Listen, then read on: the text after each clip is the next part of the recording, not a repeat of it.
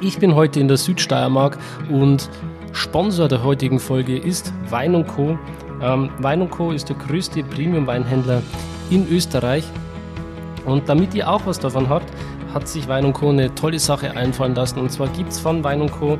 für euch zwei Wochen lang gültig ab heute einen Gutscheincode. Der Rabattcode lautet Wein verstehen, klein und zusammengeschrieben.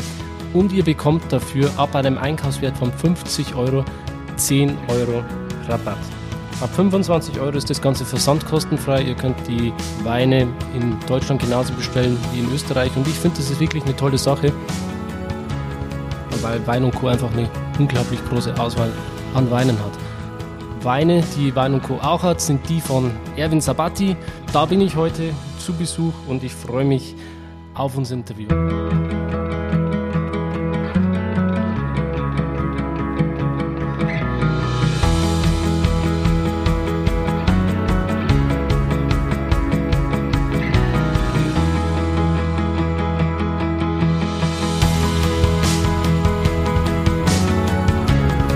Herzlich willkommen zum Winzer Talk. Ich bin Daniel Bayer und das ist der Podcast zur Website wein-verstehen.de.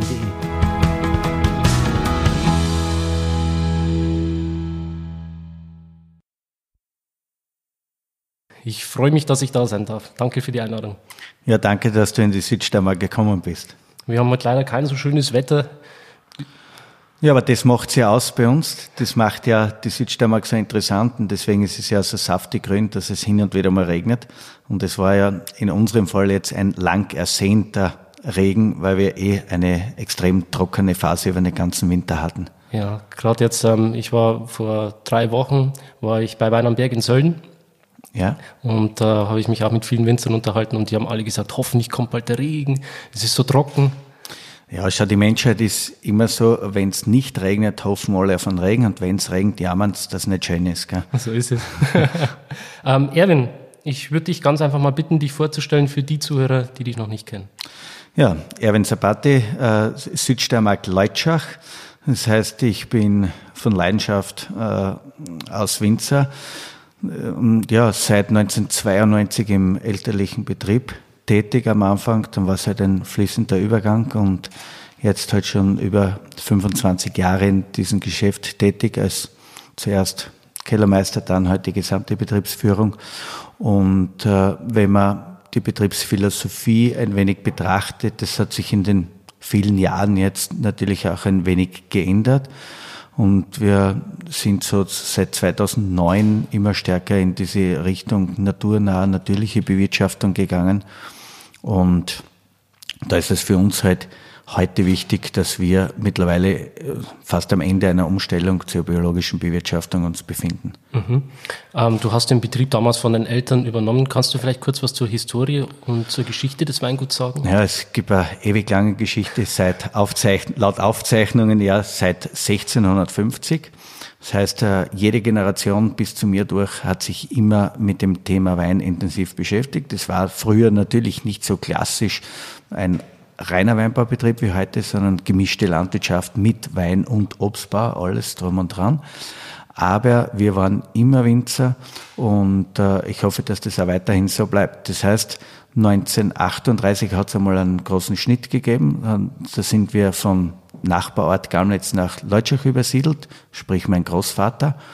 Und seitdem befinden wir uns hier in Leutschach in Bössnitz. Das ist am Fuße vom berühmten Ried Bössensberg. Und hier steht auch unser Weinkeller, gesamte Produktion und auch ja, Büro bis zur Auslieferung. Alles findet an einem Platz statt. Mhm. Ähm, ihr seid eine große Familie hier am Weingut. Wie teilt, äh, teilst du dir denn mit deiner Frau und deinen Brüdern die Arbeit hier auf? Ja, das ist sehr klar strukturiert. Das heißt, ich mache äh, mit meiner Frau gemeinsam die Geschäftsführung. Jeder hat halt seinen Part, für den er zuständig ist in unserem Betrieb. Und meine beiden Brüder, die ja schon sehr, sehr lange mit an Bord sind. Äh, da kümmert sich der Gerd, der nur eineinhalb Jahre jünger ist als ich, um die Weingärten. Das heißt, äh, wir philosophieren sehr viel miteinander, wir sprechen das ab und er setzt es dann mit unserem Team der Mitarbeiter draußen im Weingarten um. Und der Christoph ist der Jüngste bei uns im Bunde, der äh, managt faktisch das Büro und äh, das Administrative. Macht dir die Arbeit Spaß, Büroadministration? Äh, ja, ich meine, ich, ich selber bin ja kein, kein großer Bürohengst. Das heißt, ich, ich liebe es, im Weingarten zu sein, in der Natur zu sein. Aber hm, die Umstände zwingen uns dazu, dass man uns leider immer mehr mit diesem Thema beschäftigt. Äh, Österreich wurde verbürokratisiert und somit haben wir auch mit den Aufzeichnungspflichten und den ganzen Arbeiten, die halt so stattfinden. Es ist natürlich auch solche Tätigkeiten, wie wir jetzt auch gerade machen. Das ist eine Veränderung der Zeit und das ist natürlich sehr, sehr schön, aber es nimmt dir auch die Zeit weg, die man sonst vielleicht im Weingarten wäre. Mhm. Ja, die Zuhörer können den Erwin jetzt leider nicht sehen, aber vor mir sitzt ein sehr gut gekleideter Mann, ähm, schönes weißes Hemd. Ähm, das ist immer so, ich finde immer, wenn man zu den Winzern kommt, ähm, welche Rolle nimmt der Winzer gerade an? Weil das, der Beruf Winzer ist so umfassend. Man hat so viele, viele verschiedene Bereiche, in die man schlüpfen kann, sei es jetzt im Keller oder im Weingarten oder quasi auch der Vertrieb, Marketing, Business, Kalkulation. Du hast vorhin gesagt, du interessierst dich auch für Betriebswirtschaft und solche Themen. Ja, es ist, sagen wir mal so, äh, ein Winzer, in, in, in der Berufsgruppe Winzer sind ganz viele Berufe drinnen verpackt. Und man, da kann man jetzt persönlich den Schwerpunkt setzen, für was man sich stärker oder auch weniger stark interessiert. Und ich glaube, das Allerwichtigste ist, dass man die Verbundenheit zur Natur nicht verlässt. Das heißt, mit dem sind wir aufgewachsen und das ist ja die Basis für unsere Weine. Und erst wenn man das versteht, dann kann man sich über Betriebswirtschaft und dergleichen oder Marketing Gedanken machen, weil das ist ja alles hinten angestellt. Mhm. Als erstes brauche ich ein gutes, nachvollziehbares Grundprodukt und danach muss man schauen, dass die Leute das auch wissen. Ich habe es in meiner Schulzeit, damals gab es ja noch kein so, so richtig äh, in der Fachschule so professionelles Marketing, aber ich habe mir eins gemerkt, wenn, wenn keiner was weiß, dass du einen guten Wein machst, dann wird es da keiner abkaufen. Mhm. Und das heißt, man kann faktisch den besten Wein für sich machen, aber man muss es auch publizieren und das ist heute so ein Tag dafür. Ansonsten kann man den Wein dann selber trinken. ja, man, man kann es natürlich versuchen, aber es geht auf Dauer nicht gut. Ja. Ist es in manchen Jahren ein Problem, dass man seinen Wein wirklich ähm, unter die Leute bringt? Dass man wirklich die Weine alle restlos ausverkauft?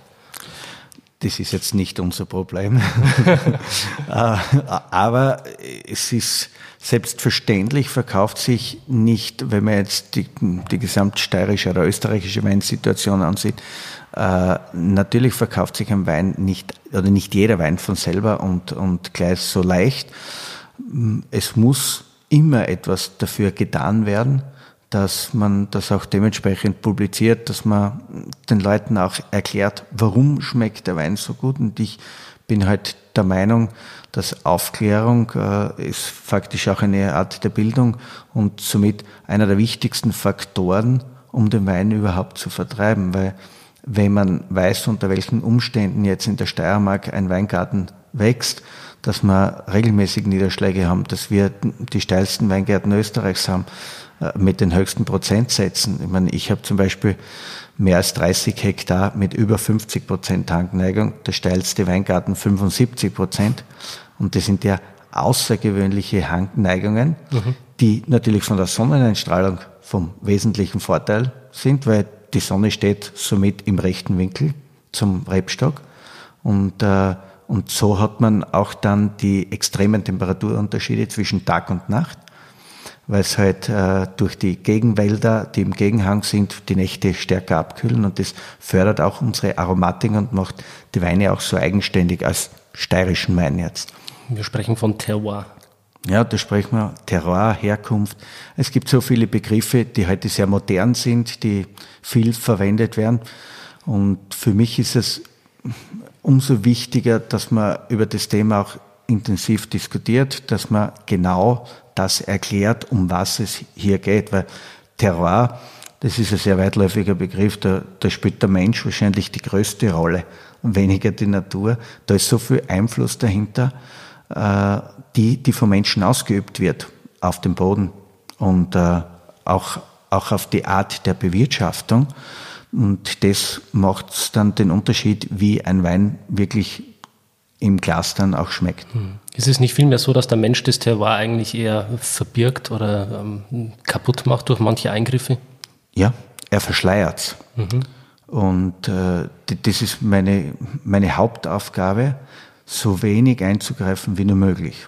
Das heißt, es beginnt im Weingarten.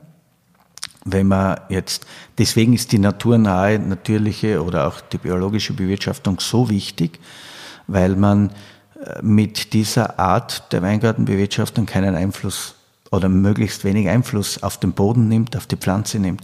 Ich möchte die Pflanze einfach begleiten, dass sie ein gesundes Traubengut, dass sie gesund bleibt und somit ein gesundes Traubengut im Herbst ins Presshaus bringt. Und mit diesem Zeitpunkt ist für mich die Sache gegessen. Das große Zittern beginnt jetzt um die Zeit, wo der Austrieb stattfindet, dann bis zur Ernte. Weil da beeinflusst mir das Wetter. Im Keller, da passiert gar nichts mehr. Ich, ich übe ja keinen Einfluss aus. Wir vergären alle Weine mit natürlichen Hefen, sprich, die sind ja auf der Bärenhaut, auf der Schale. Spontanvergärung? 100% Spontanvergärung. Das kommt alles mit. Wir, wir, wir, üben keine Einflüsse aus. Wir gehen mit den, äh, mit den Gebietsweinen in ein Gebinde von einem Stahltank, mit Orts- und Riedenweinen ins Holzfass. Der Wein vergärt und bleibt dort so lange füllen, bis er auf die Flasche gezogen wird. Mhm. Äh, bleibt dort so lange liegen, bis er auf die Flasche gezogen wird. Und das macht eigentlich den Unterschied zu, diesen, zu dieser industriellen Weinbegleitung. Und das heißt, ich begleite den Wein in seiner Weinwerdung und äh, größtenteils wird Wein im Keller bereitet. Das heißt, man, man verliert auf das Augenmerk des Weingartens, man, man geht einfach viel zu sehr auf die Art der Verarbeitung im Keller ein. Man verwendet Reinzuchthäfen, Hefen, Hefe-Nährstoffe und dergleichen, Enzyme und so weiter. Und so kann ich einen Wein hindreamen und die kann halt im schlimmsten Fall einen steirischen Wein neuseeländisch schmecken lassen. Mhm. Und ich glaube, dass das nicht so sein sollte. Man sollte die Herkunft ganz, ganz gut wiedererkennen und das wollen wir auch wieder spiegeln im Wein. Und das ist für uns wieder dieser Sammelbegriff Terroir. Ja, wenn, wenn mein Sauvignon Blanc südsteirisch schmeckt, dann habe ich das Ziel erreicht. Und wenn mein Sauvignon Blanc wie ein Sauvignon aus dem Loire-Tal schmeckt, dann passt was nicht. Und da haben wir auch gewisse Unterschiede. Dort hat man einfach äh, eine straffere Säure, die Weine sind etwas schlanker.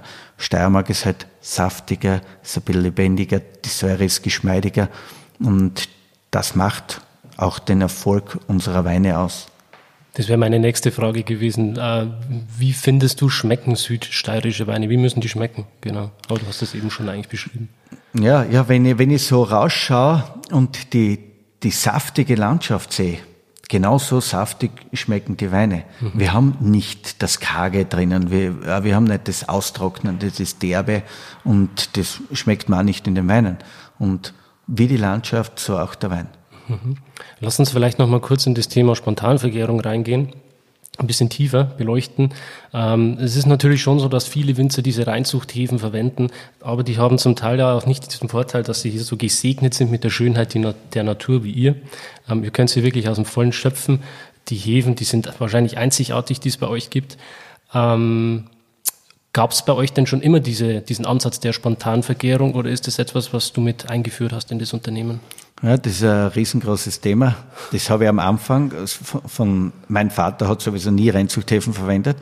Ich habe äh, von 92 weg, seitdem ich für den Keller verantwortlich bin, anfänglich nie Reinzuchthäfen verwendet. Dann kam um 2000 herum diese moderne Technik. Ich war eigentlich äh, sehr spät dran mit dem und habe mich natürlich auch intensiv mit dem beschäftigt und war dann von 2004, den Jahrgängen 4 bis 7, habe mich intensiv mit Reinzuchthäfen auseinandergesetzt und plötzlich hat mir der eigene Wein nicht mehr geschmeckt. Das war für mich eine mega Erfahrung, wo ich dann über die Nacht äh, den Entschluss gefasst habe, so diesen Weg muss ich schlagartig verlassen Und es gab viele Freunde von uns, die gesagt haben, das gibt's ja nicht, du machst so einen guten Wein, die waren überzeugt davon.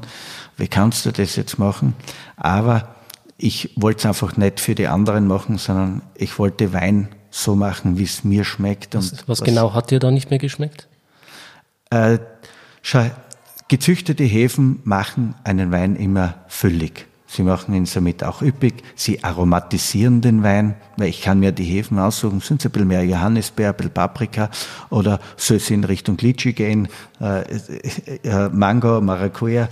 Man hat ja alle Möglichkeiten, diese Aromen auszuwählen und somit fülle ich diesen Wein einfach künstlich. Das heißt, ich, ich sehe es immer ein bisschen so, wenn ich mit der Natur arbeite, brauche ich erstens einmal einen sensationellen Weinberg. Ich brauche gute Rebstöcke, die gut in, in einer tollen Ausgewogenheit wachsen.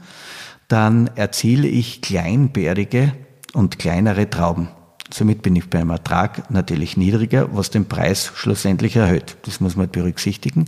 Aber ich erziele viel mehr Geschmack. Das heißt, der Wein ist kompakt, der Wein schmeckt auch gebündelt, weil ich die, die Geschmäcker äh, liegen ja faktisch unter der Bärhaut, unter der Schale und hier äh, benötige ich oder ich möchte, ich möchte Beeren haben mit wenig Wasser und ganz viel Schalenanteil.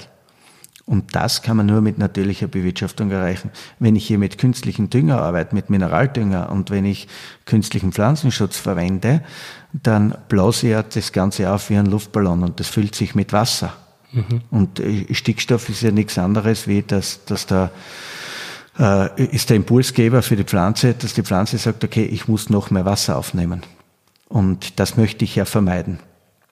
Und äh, da kommen wir zu einem wichtigen Thema jetzt, nämlich wenn ich systemischen, ganz konventionellen Pflanzenschutz verwende und meine Hefen auch im Weingarten schon zu Tode spritze mit dem Pflanzenschutz, dann kann ich mir nicht mehr erwarten, dass im Keller eine Spontangärung funktioniert. Mhm. Dann muss ich auch auf eine Reinzuchthefe zurückgreifen.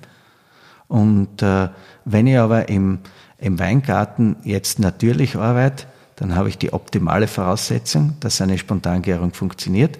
Und bei der Spontangärung sagt man ja, dass sie so unsicher ist und in den Labors sind Reinzuchthäfen immer sauberer und so weiter. Ja, das ist die Theorie.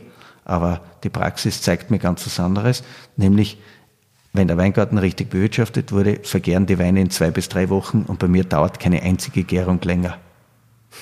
Und ich sehe das ein bisschen wie mit einem Bäcker. Ein Bäcker kann er auch seine Hefe zukaufen oder er züchtet seine eigene Hefe, wir sagen Dampfel dazu, äh, dann trocknet er die Hefe wieder ein, konserviert sie, die stellt man einfach auf den Backofen, Hefe wird wieder trocken, dieser Teig, und wenn man den Teig wieder warm macht und mit Wasser aufweigt, startet man die Hefen wieder durch und es geht wieder weiter. Mhm. Und im Grunde genommen ist es im Weinbau nichts anderes und sehr, sehr ähnlich.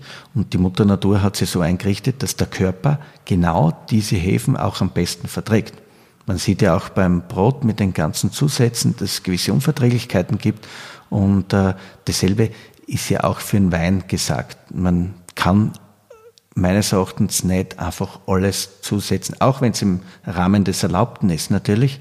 Aber ich finde es einfach nicht geschickt, dass man mit diesen ganzen technischen Hilfsmitteln arbeitet und mit diesen Präparaten arbeitet, wo man Wein einfach so hin designt, dass es jetzt einmal super schmeckt. Mhm. Aber diese Weine sind nicht nachhaltig. Und es kommt noch ein wichtiger Faktor, das habe ich immer von meinem Vater gehört, der hat immer einen guten Sauvignon oder der Log ist immer gut. Ja, warum? Weil es die Natur früher so geschaffen hat. Mit den Reinzuchthäfen hat man eins geschafft, dass man auf einmal auf weniger guten Lagen, auf vielleicht nicht unbedingt südgerichteten Lagen, plötzlich auch so einen aromastarken Wein produzieren kann. Mhm. Ja, weil der Einfluss der Hefe weitaus größer ist als die Herkunft. Dann sind wir eigentlich wieder genau beim ursprünglichen Thema, wo wir gesagt haben, dass der Mensch eigentlich das Terroir verschleiert. So ist es. Der, der Mensch ist der größte Faktor in, in dieser Sache und ich selber und nur ich habe es in der Hand, wie wir das machen. Weil wenn man auch von einer Klimaveränderung spricht, ja auch dafür ist der Mensch mitverantwortlich, nicht alleine. Da, da muss man vielleicht auch dazu sagen, es gab ja immer, es gibt kein Endklima, es gab immer eine Veränderung in den letzten zig Millionen, 100 Millionen Jahren. Einmal ist es wärmer, einmal ist es kälter worden. Und so hatten wir in der Steiermark auch, wo heute äh, das Endstal war zum Beispiel mal Gletscher und das Tal war mit 1000 Meter Gletscher überzogen. Heute gibt es dort kein Gletscher. Ja, natürlich. Aber es gab bis in diese Regionen auch schon Wein. So warm war es schon. Und wir sind jetzt, wir befinden uns gerade in einer etwas wärmeren Phase der Eiszeit. Mhm. Und jetzt kommt es uns alle mal ein bisschen warm vor momentan. es ist ja auch teilweise so, als wenn ich mich mit äh, einigen Winzern unterhalte, dann sehen die diese Klimaveränderung zum Teil sogar positiv, weil sie sagen, dass Lagen, die früher nicht reif geworden sind, mittlerweile reif werden. Ja, jein. Äh, äh sagen wir so, die Lagen, die früher die besten waren, sind auch heute wieder die besten. Es, da, da ändert sich sicher nichts daran. Äh, und das wird auch in nächster Zeit so bleiben.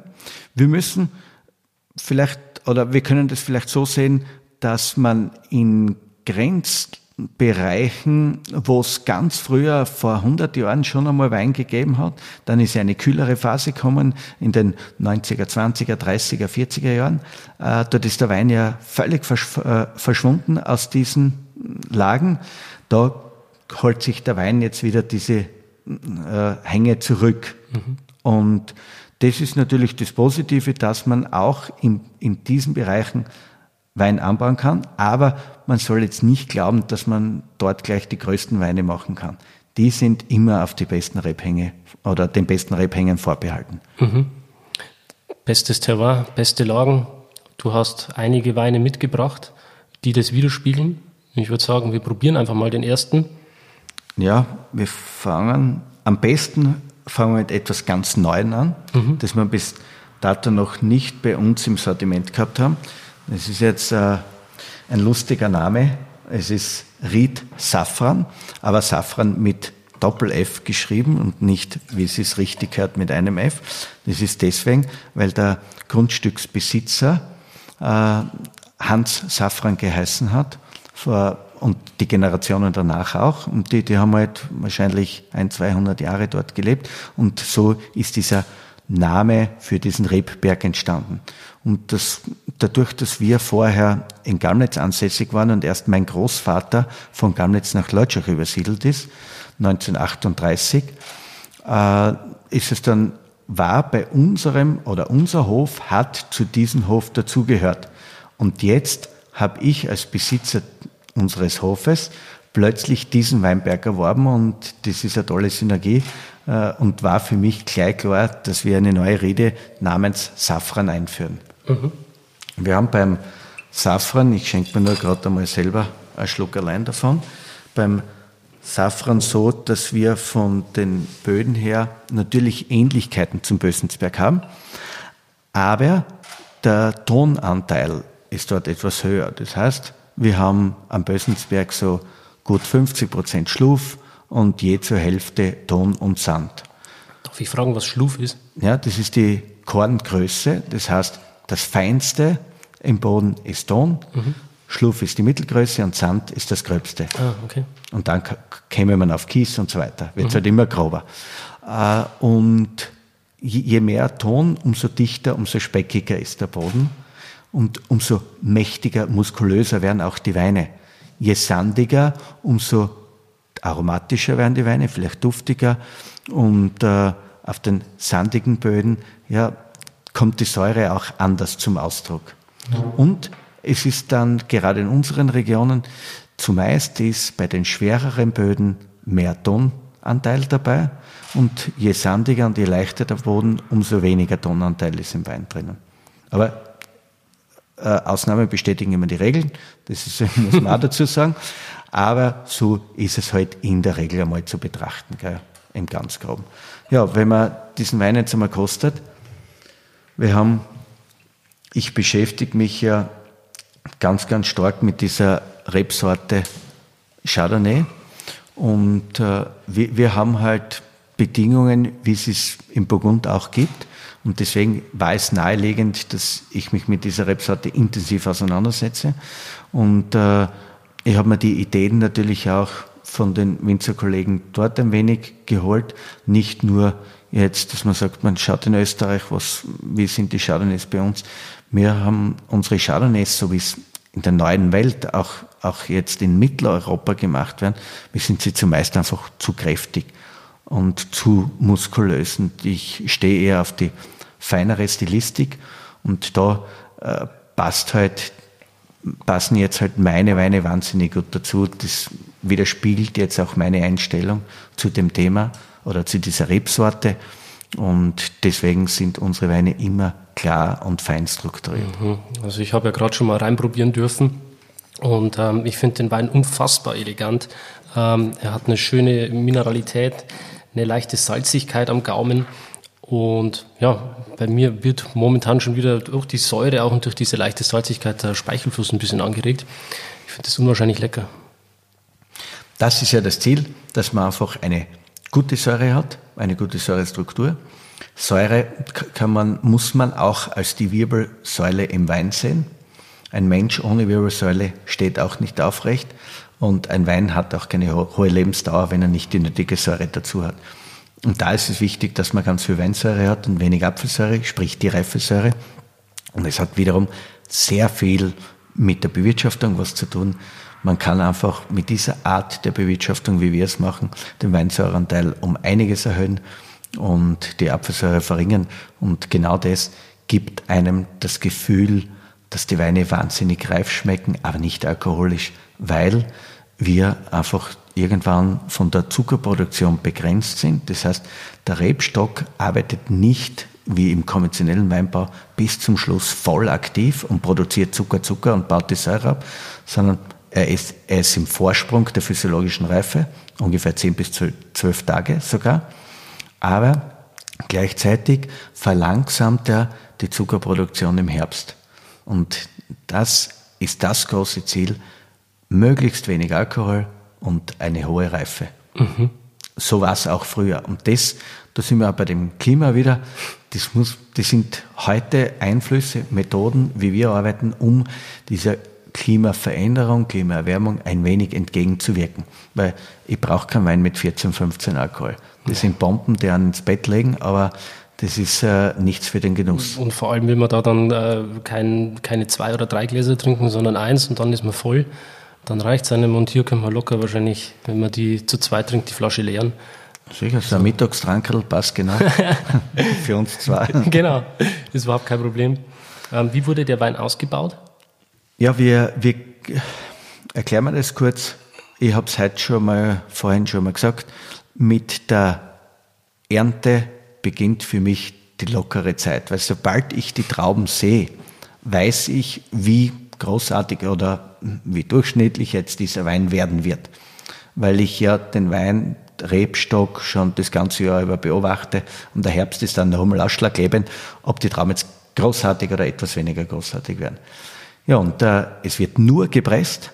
Der Traubensaft kommt in 500 Liter Fässer, sind großteils gebrauchte, nur ganz wenig neue Fässer mit dabei.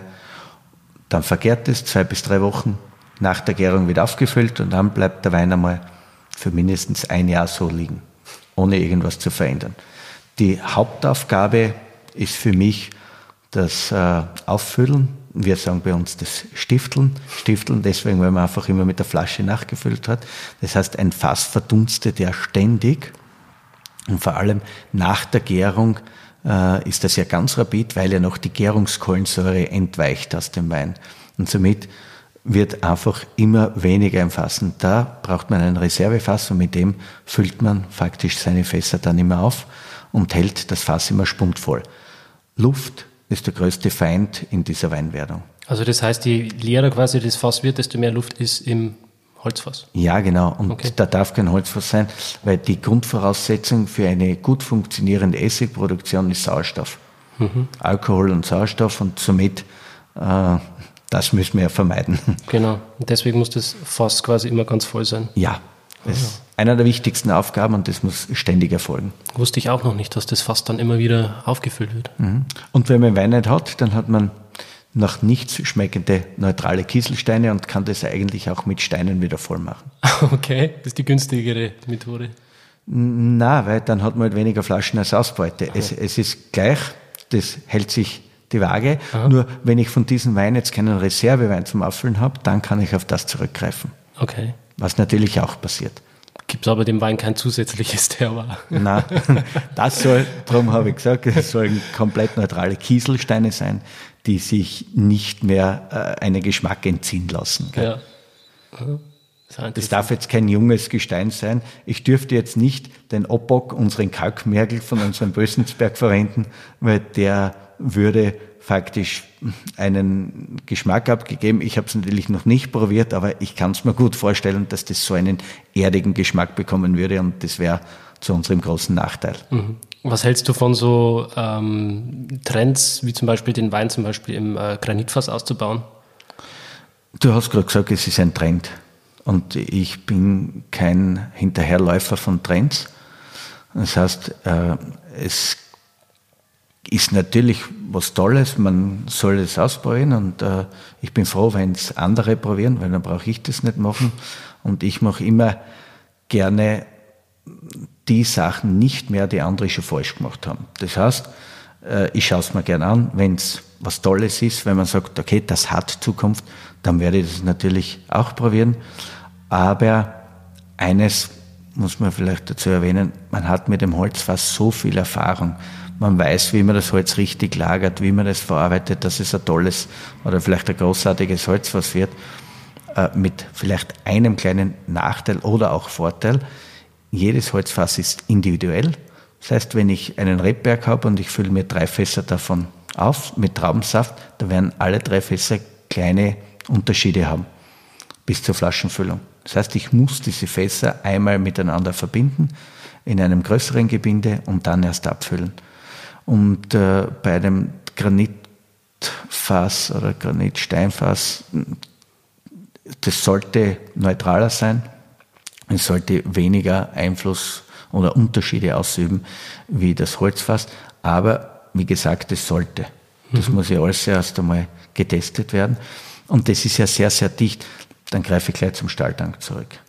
Und ein, ein Stahltank hat halt den Vorteil, ganz leicht zu reinigen. Äh, es ist, wir reinigen zum Beispiel den gesamten Keller nur mit Heißwasser und Hochdruck, ohne chemische Zusätze. Somit haben wir null Umweltbelastung und auch keine Rückstände, weil auch wenn man, wenn man neutralisiert und man reinigt mit irgendwelchen Präparaten einen Tank, dann bleibt der nicht 100% so wie man es glaubt, weil auch Edelstahl hat Mini-Bohren. Und äh, da, da, bleiben auch Rückstände von dieser Lauge zum Beispiel zurück. Und das möchte ich alles nicht. Und deswegen wird nur mit Heißwasser und Hochdruck gearbeitet. Ist das dann nicht extrem mühsam und aufwendig?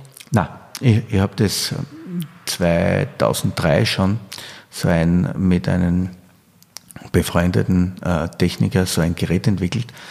Und das war damals ein Prototyp. Heute wird es wirklich professionell verkauft äh, wurde patentiert sogar und das wäscht den Tank vollautomatisch. Mhm. Dreidimensional und wir stellen einfach nur mit den Druck ein und die Temperatur und der Tank ist mit einem Schlag sauber. Wahnsinn. Ihr ja. habt das entwickelt?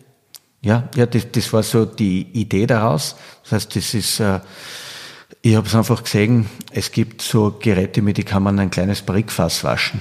Und dann haben wir gedacht, naja, ob man da nicht ein Turbogerät draus bauen kann. Und so ist es dann gekommen. Natürlich, jeder hat gesagt, ja, es gibt ja kein Gerät, was so viel Wasserleistung schafft mit Hochdruck und so weiter. Haben wir dann auch geschafft. Das heißt, auch da braucht man ein Turbogerät und, und das Ganze muss dann halt mit speziellen Düsen und ja, da gibt's so kleine Techniken, die, die da halt mit eingebaut worden sind und plötzlich kann ich einen Tank mit einem Durchmesser von mehreren Metern sogar reinigen. Mhm weil unser größter Tank hat 3,60 Meter Durchmesser. Das heißt, äh, auch den kann ich ganz normal mit dem Gerät reinigen heute. Okay, Wahnsinn. Gehen wir wieder zurück zum Wein. Ja. Ähm, eine kleine Einstiegsfrage für dich zurück in das Thema. Was zeichnet für dich einen großen Wein aus? Die Lagerfähigkeit. Das ist das Allerwichtigste. Äh, einen zugänglichen Wein das kann bald jemand machen. Das kann man auch mit einfacheren Trauben aus einfacheren Lagen. Das kann man mit einfacheren äh, Verarbeitungsmethoden machen. Im jungen Stadium kann bald einmal ein Wein ja, zugänglich, toll, geschmeidig schmecken. Aber die Größe, die Größe zeigt den Wein erst mit den Jahren in seiner Reifung. Und äh, wir haben natürlich die Voraussetzung, die natürlichen Voraussetzungen, dass es weltweit kaum eine Region gibt, wo Weißwein so lager, lagerfähig ist wie hier in der Südsteiermark. Und das müssen wir natürlich ausnutzen, das müssen wir auch zeigen. Gell? Warum ist da die Südsteiermark so prädestiniert dafür?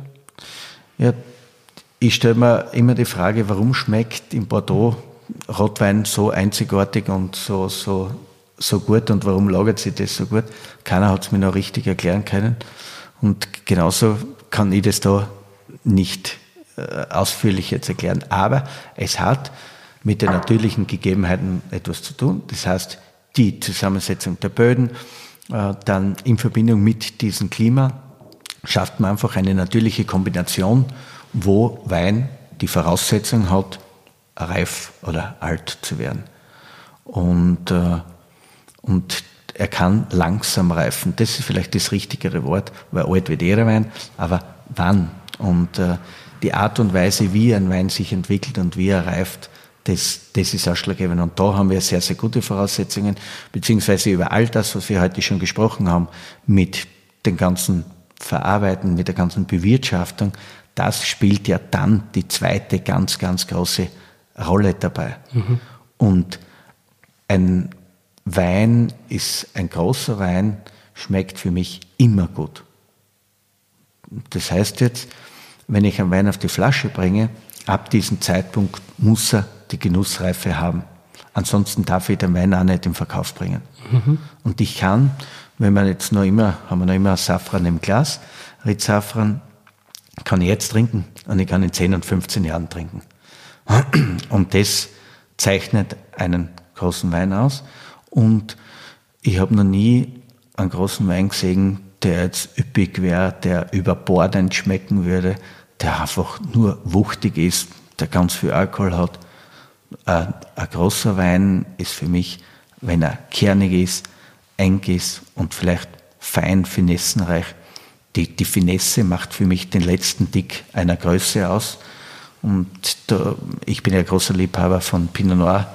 Und auch, auch bei den Rotweinen sieht man einfach, dass diese feinen Weine einfach dann, die seidigen Weine, einfach den größten Wein äh, bringen. Und da gibt es ja auch verschiedene Güter, die, die halt großartige und andere machen halt noch einmal einen feineren Wein und das macht es dann aus. Gell? Das mhm. ist die Kunst. Bist du auch schon in Weinbauregionen gereist, wie jetzt zum Beispiel Napa Valley oder Australien oder trinkst du solche Sachen gelegentlich auch? Kosten, ja, immer. Aber man muss immer interessiert sein. Aber jetzt, dass das sagt mit großer Freude trinken, nein, ich meine, Napa Valley, das ist mir alles zu mächtig, Australien viel zu mächtig. Mein ganz großes Ziel war 92, wie ich mit meiner Ausbildung fertig war, wollte ich nach äh, Neuseeland gehen oder ins Napa Valley. Aus zwei Gründen. Einmal diese Techniken kennenzulernen und dann vielleicht ein bisschen Englisch lernen. Ich habe dann, weil ich noch zu jung war, nirgends einen Platz bekommen, habe zu Hause begonnen und somit bin ich nie mehr weggekommen. Okay. Aber ich habe es jetzt nicht bereut, weil all das, was ich damals wahrscheinlich gesehen und gelernt hätte, könnte ich heute nicht mehr brauchen. Mhm. Das heißt, das war in dieser Zeit interessant und so verändern sich die Zeiten.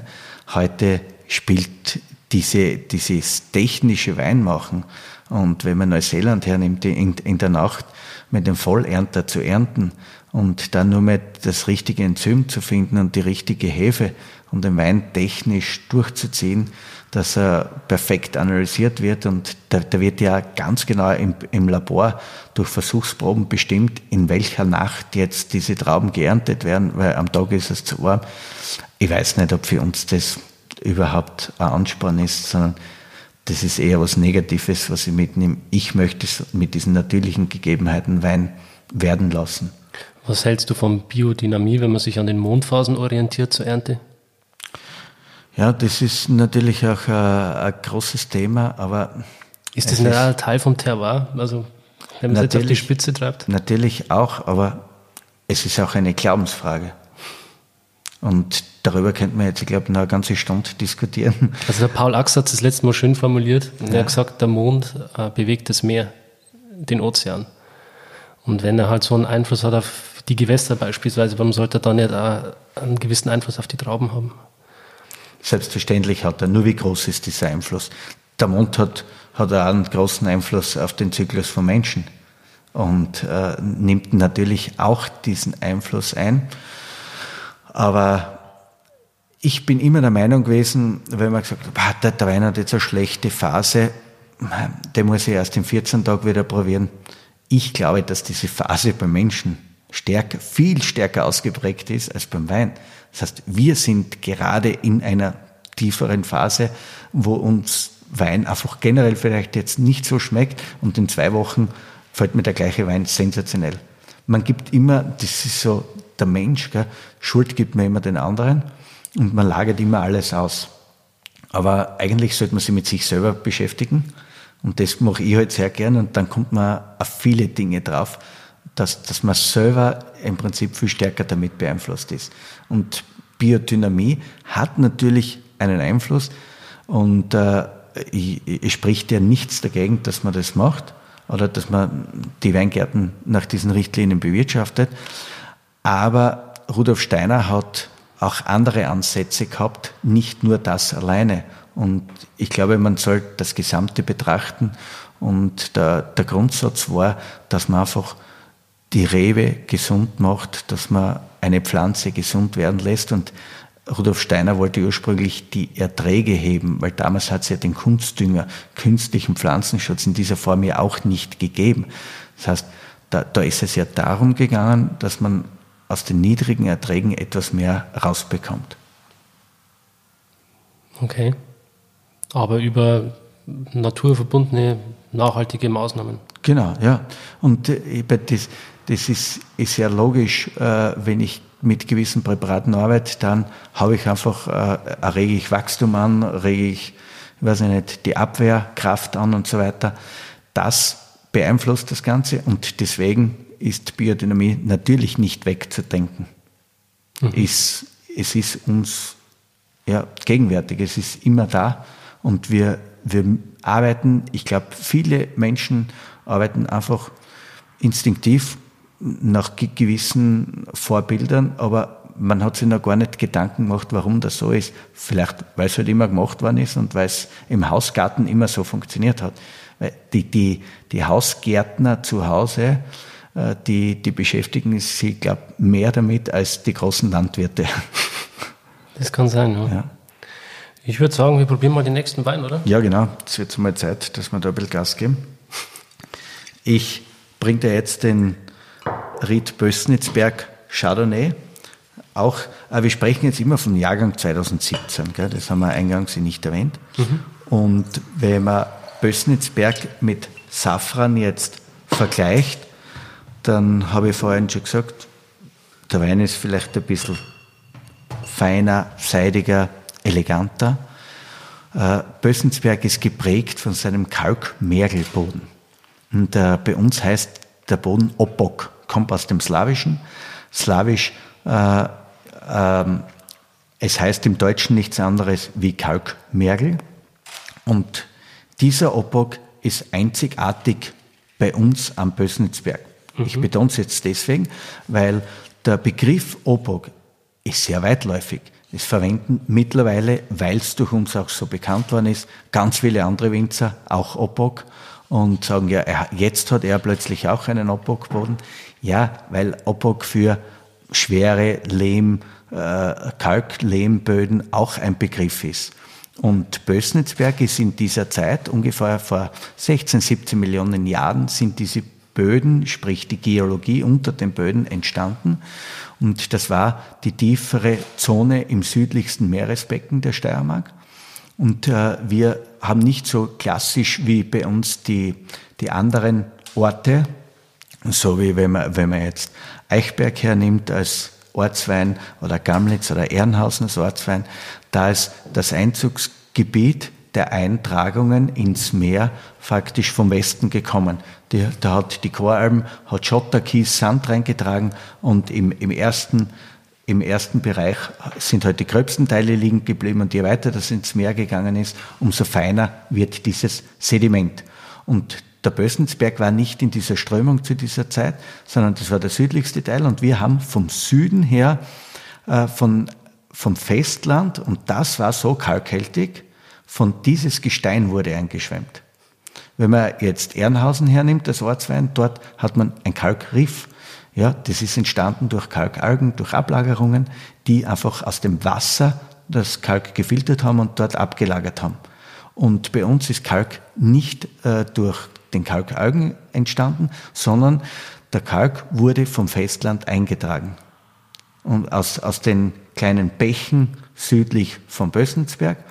Und dieses Sediment hat sich dann abgelagert, nämlich das war mindestens 1000 Meter unter Wasser. Das kann man belegen. Und äh, es muss dann mindestens 500, beziehungsweise es können bis zu mehrere tausend Meter, aber sagen wir mal so 500 bis 1000 Meter Feinsediment gewesen sein mit Unterwasserlawinen, weil man eigentlich in unseren Böden, jetzt wenn das wieder an die Oberfläche kommt, finden wir einfach Glanzkohle. Reste von damals. Das heißt, wir, wir finden kleine Äste, kleine Baumstämme und das ist, äh, das kann nur so entstanden sein, weil einfach eine Unterwasserlawine stattgefunden hat. Zack, das Holz hat's mit reingenommen, wurde einfach konserviert und unter Druck gesetzt. Und deswegen, weil man auch weiß, dass wenn Kohle entsteht, dann muss eine gewisse Höhe an Sediment drüber liegen, damit dieser Pressdruck entsteht, damit Kohle überhaupt entstehen kann. Mhm. Und heute ist, ist, das Ganze, ist das Ganze jetzt an der, an der Oberfläche. Das heißt, wir haben, wir haben jetzt so, äh, dass da all das, was jetzt wahrscheinlich 2000 Meter unter Wasser unter dem Wasserspiegel war, ist jetzt an der Oberfläche und hier wurden schon wieder viele hundert Meter Sediment abgetragen über die Millionen Jahre. Und äh, dieser Boden, den wir heute haben, mit der darunterliegenden Geologie, das sagt uns jetzt, was vor vielen Millionen Jahren bei uns passiert ist. Und in der Erdzeitgeschichte haben wir sehr junge Böden, weil wenn ein Boden vor 15, 16, 17 Millionen Jahren entstanden ist, dann ist das in der Erdgeschichte gleich gar nichts. Aber das sind die, die Voraussetzungen für unseren Kalkmergel. Und äh, hier haben wir ungefähr so gut 50 Prozent Schluff, die, die mittlere Körnung zwischen Sand und Lehm und natürlich auch je nachdem immer ein bisschen sandigere Anteile und aber auch tonhältigere Anteile mit dabei. Und der Name Bösnitz, Berg, kommt auch aus dem Slawischen. Und das, äh, da genau dort entspringen zwei Bäche. Einmal die Bösnitz auf Deutsch und die Besnitzer auf Slowenisch, äh, fließt in die andere Richtung. Und äh, weil das auf diesen Hügel entstanden ist und äh, Bösnitz heißt nichts anderes wie Bessek und Bessek heißt Sand. Und das sind die beiden sandführenden Bäche und darum ist das der Bösnitzberg, der zwischen diesen sandführenden Bächen entstanden ist. Und so ist der Name Bösnitzberg zu uns gekommen. Mhm. Und wie unterscheidet der sich jetzt geschmacklich zum vorherigen Wein? Ja, ich, äh, wie, wie gesagt, das ist ein bisschen seidiger, ein bisschen feiner, der Wein, und ich habe mehr Salzigkeit mhm. und vielleicht Safran ist ein bisschen der burschikosere und das ist ein bisschen der zartere Chardonnay von den beiden. Um ein Dick ist die Säure höher. Je mehr Kalk im Boden, umso höher ist, ist die Säure. Und das ist ja. Noch trinkanimierender. Ja, das heißt, das, jetzt werden wir erst Gas geben. das bis, zum Schluss werden wir immer eine ganze Flaschen brauchen. das glaube ich ja. Wenn es so weitergeht.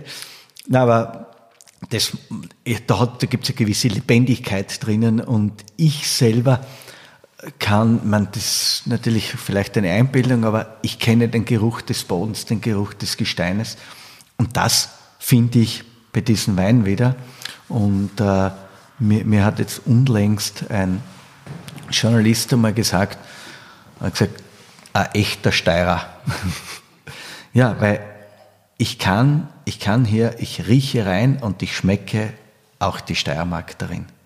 Und es ist anders als äh, es gibt große Chardonnays in anderen Regionen der Welt, aber stellt man diese Weine nebeneinander auf, dann weiß man sofort, der gehört in die Steiermark und noch schöner ist es, wenn man sagen kann, das ist Bössensberg und Bössensberg ist gleich Erwin Sabati und das, das macht das Ganze für mich so außergewöhnlich mhm. toll. Das sind jetzt verschiedene Lagenweine, die wir probieren. Ähm, kannst du vielleicht die, das Klassifizierungssystem äh, kurz erklären? Sprich, ja.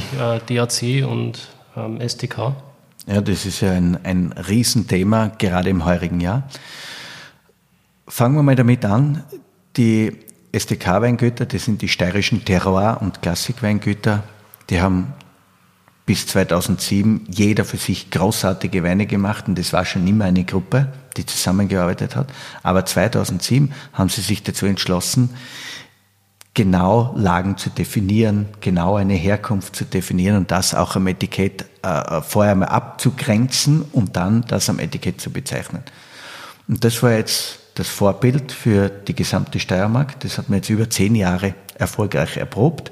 Das heißt, wir hatten bis jetzt die steirische Klassik, als Südsteiermark-Basis, dann den Ortswein, in meinem Fall Leutschach, und dann gibt es den Riedenwein, Riedbösnitzberg zum Beispiel. Ja, und so, das ist dasselbe System wie im Burgund. Und das ist das romanische, nicht das germanische Weinrecht. Und äh, hier hat man, haben wir uns einfach Gedanken gemacht und gesagt, schau, das ist perfekt, der Kunde hat einen Wein im Glas. Wir reden nicht was nach welchem Ausbau, nach welcher Hefe und wie, sondern nein, das ist der Weinberg und so schmeckt der Wein von diesem Weinberg. Das ist für uns jetzt das Wichtige und das ist in dieser Pyramide verankert, sprich Gebietswein, Ortswein, Riedenwein. Und äh, man hat uns immer das DRC-System, und jetzt kommen wir, hat man der Steiermark immer aufs Auge drucken wollen. Und wir Steirer, so stur wie wir sind, haben uns lange gewehrt und plötzlich sind wir jetzt draufgekommen, naja, das ist ja gar nicht so blöd, weil das, was wir jetzt machen, ist alles auf vereinsrechtlicher Basis. Und wenn wir diese drei Buchstaben DRC, Districtus Austriae Controllatus, einfach als Gesetzeshüter hernehmen und nicht so wie DRC bis jetzt in Österreich meines Erachtens falsch eingelernt wurde. Weil bis jetzt hat man gesagt, ich bestelle mir einen Grüner Veltliner DRC. Ein Grüner Veltliner DRC sagt für mich nichts aus. Ich, ich weiß noch nicht, wo der herkommt. Das heißt, ich hätte gerne einen Grüner Veltliner aus meinem Viertel, Hausnummer. Oder einen Blaufränkisch aus dem Mittelburgenland, wie auch immer. Äh, und da haben wir gesagt, okay, wir machen kein Sorten-DRC. Wir lassen uns das DRC jetzt schon aufs Auge drucken, aber wir verpacken in dieses DRC-System unser Herkunftssystem. Und plötzlich ist die Steiermark zum Vorbild für alle geworden. Das erste war, dass äh, die VDB-Weingüter zu uns gekommen sind und gefragt haben, wie habt ihr das jetzt geschafft? Weil wir arbeiten ja eng mit dem VDB-Weingütern ähm, äh, zusammen und die haben dasselbe wie wir auf vereinsrechtlicher Basis. Plötzlich hat man das auf gesetzlicher Basis und das DRC, die drei Buchstaben, die begleiten uns nur, aber wir sprechen immer davon, einen Südsteiermark Sauvignon Blanc, einen Leutschach Sauvignon Blanc und einen Riedbössensberg Sauvignon Blanc. Und das ist das Kongeniale, was daraus entstanden ist. Mhm. Und jetzt wird die Wachau folgen, es werden andere Weinbaugebiete in Österreich folgen und vielleicht revidieren auch schon bestehende DRCs und werden das ein wenig abändern. Und das Ziel ist es, mit Deutschland gemeinsam in diesem deutschsprachigen Raum ein Herkunftssystem zu schaffen. Dann kennt sich der Konsument, vor allem unsere Konsumenten, aber auch in den unseren vielen Exportländern äh, sofort aus und wissen, okay, egal ob ich einen Wein aus Deutschland oder aus Österreich beziehe, ich habe jetzt immer dasselbe System. das ist einfach Vorausdenken, großes Denken. Das ist halt nicht kleinkariertes Denken mhm. und nur auf die Steiermark bedacht, sondern das kann man überall umsetzen im deutschsprachigen Raum. Mhm. Dann ist endlich niemand mehr verwirrt. Ja, weil es, es gibt so viele Fantasiebezeichnungen, es gibt so viele Zusatzbezeichnungen, mhm. aber die Herkunft, Weine nach seiner Herkunft zu bezeichnen, ist das Ehrlichste und das Beste. Mhm. Und was wir im Unterschied zur Burgund haben, das ist jetzt äh, im, im Burgund, ist einfach Grand Cru auf den Boden bezogen. Und wir beziehen es auf den Bewirtschafter. Warum? Im Burgund habe ich diesen riesen Nachteil, dass äh, der Boden einfach nicht mehr zu vererben geht. Man hat, er ist so hoch versteuert und grundsätzlich schon mal, und dann hast das in der Erbschaft nicht mehr leistbar. Und nach dem napoleonischen äh, äh, Erbrecht ist es halt das Riesenproblem, dass die draußen einfach alles zerstückelt und geteilt wird. Das heißt, der Haupterbe, der das übernehmen möchte, kann es den anderen nicht mehr rauszahlen.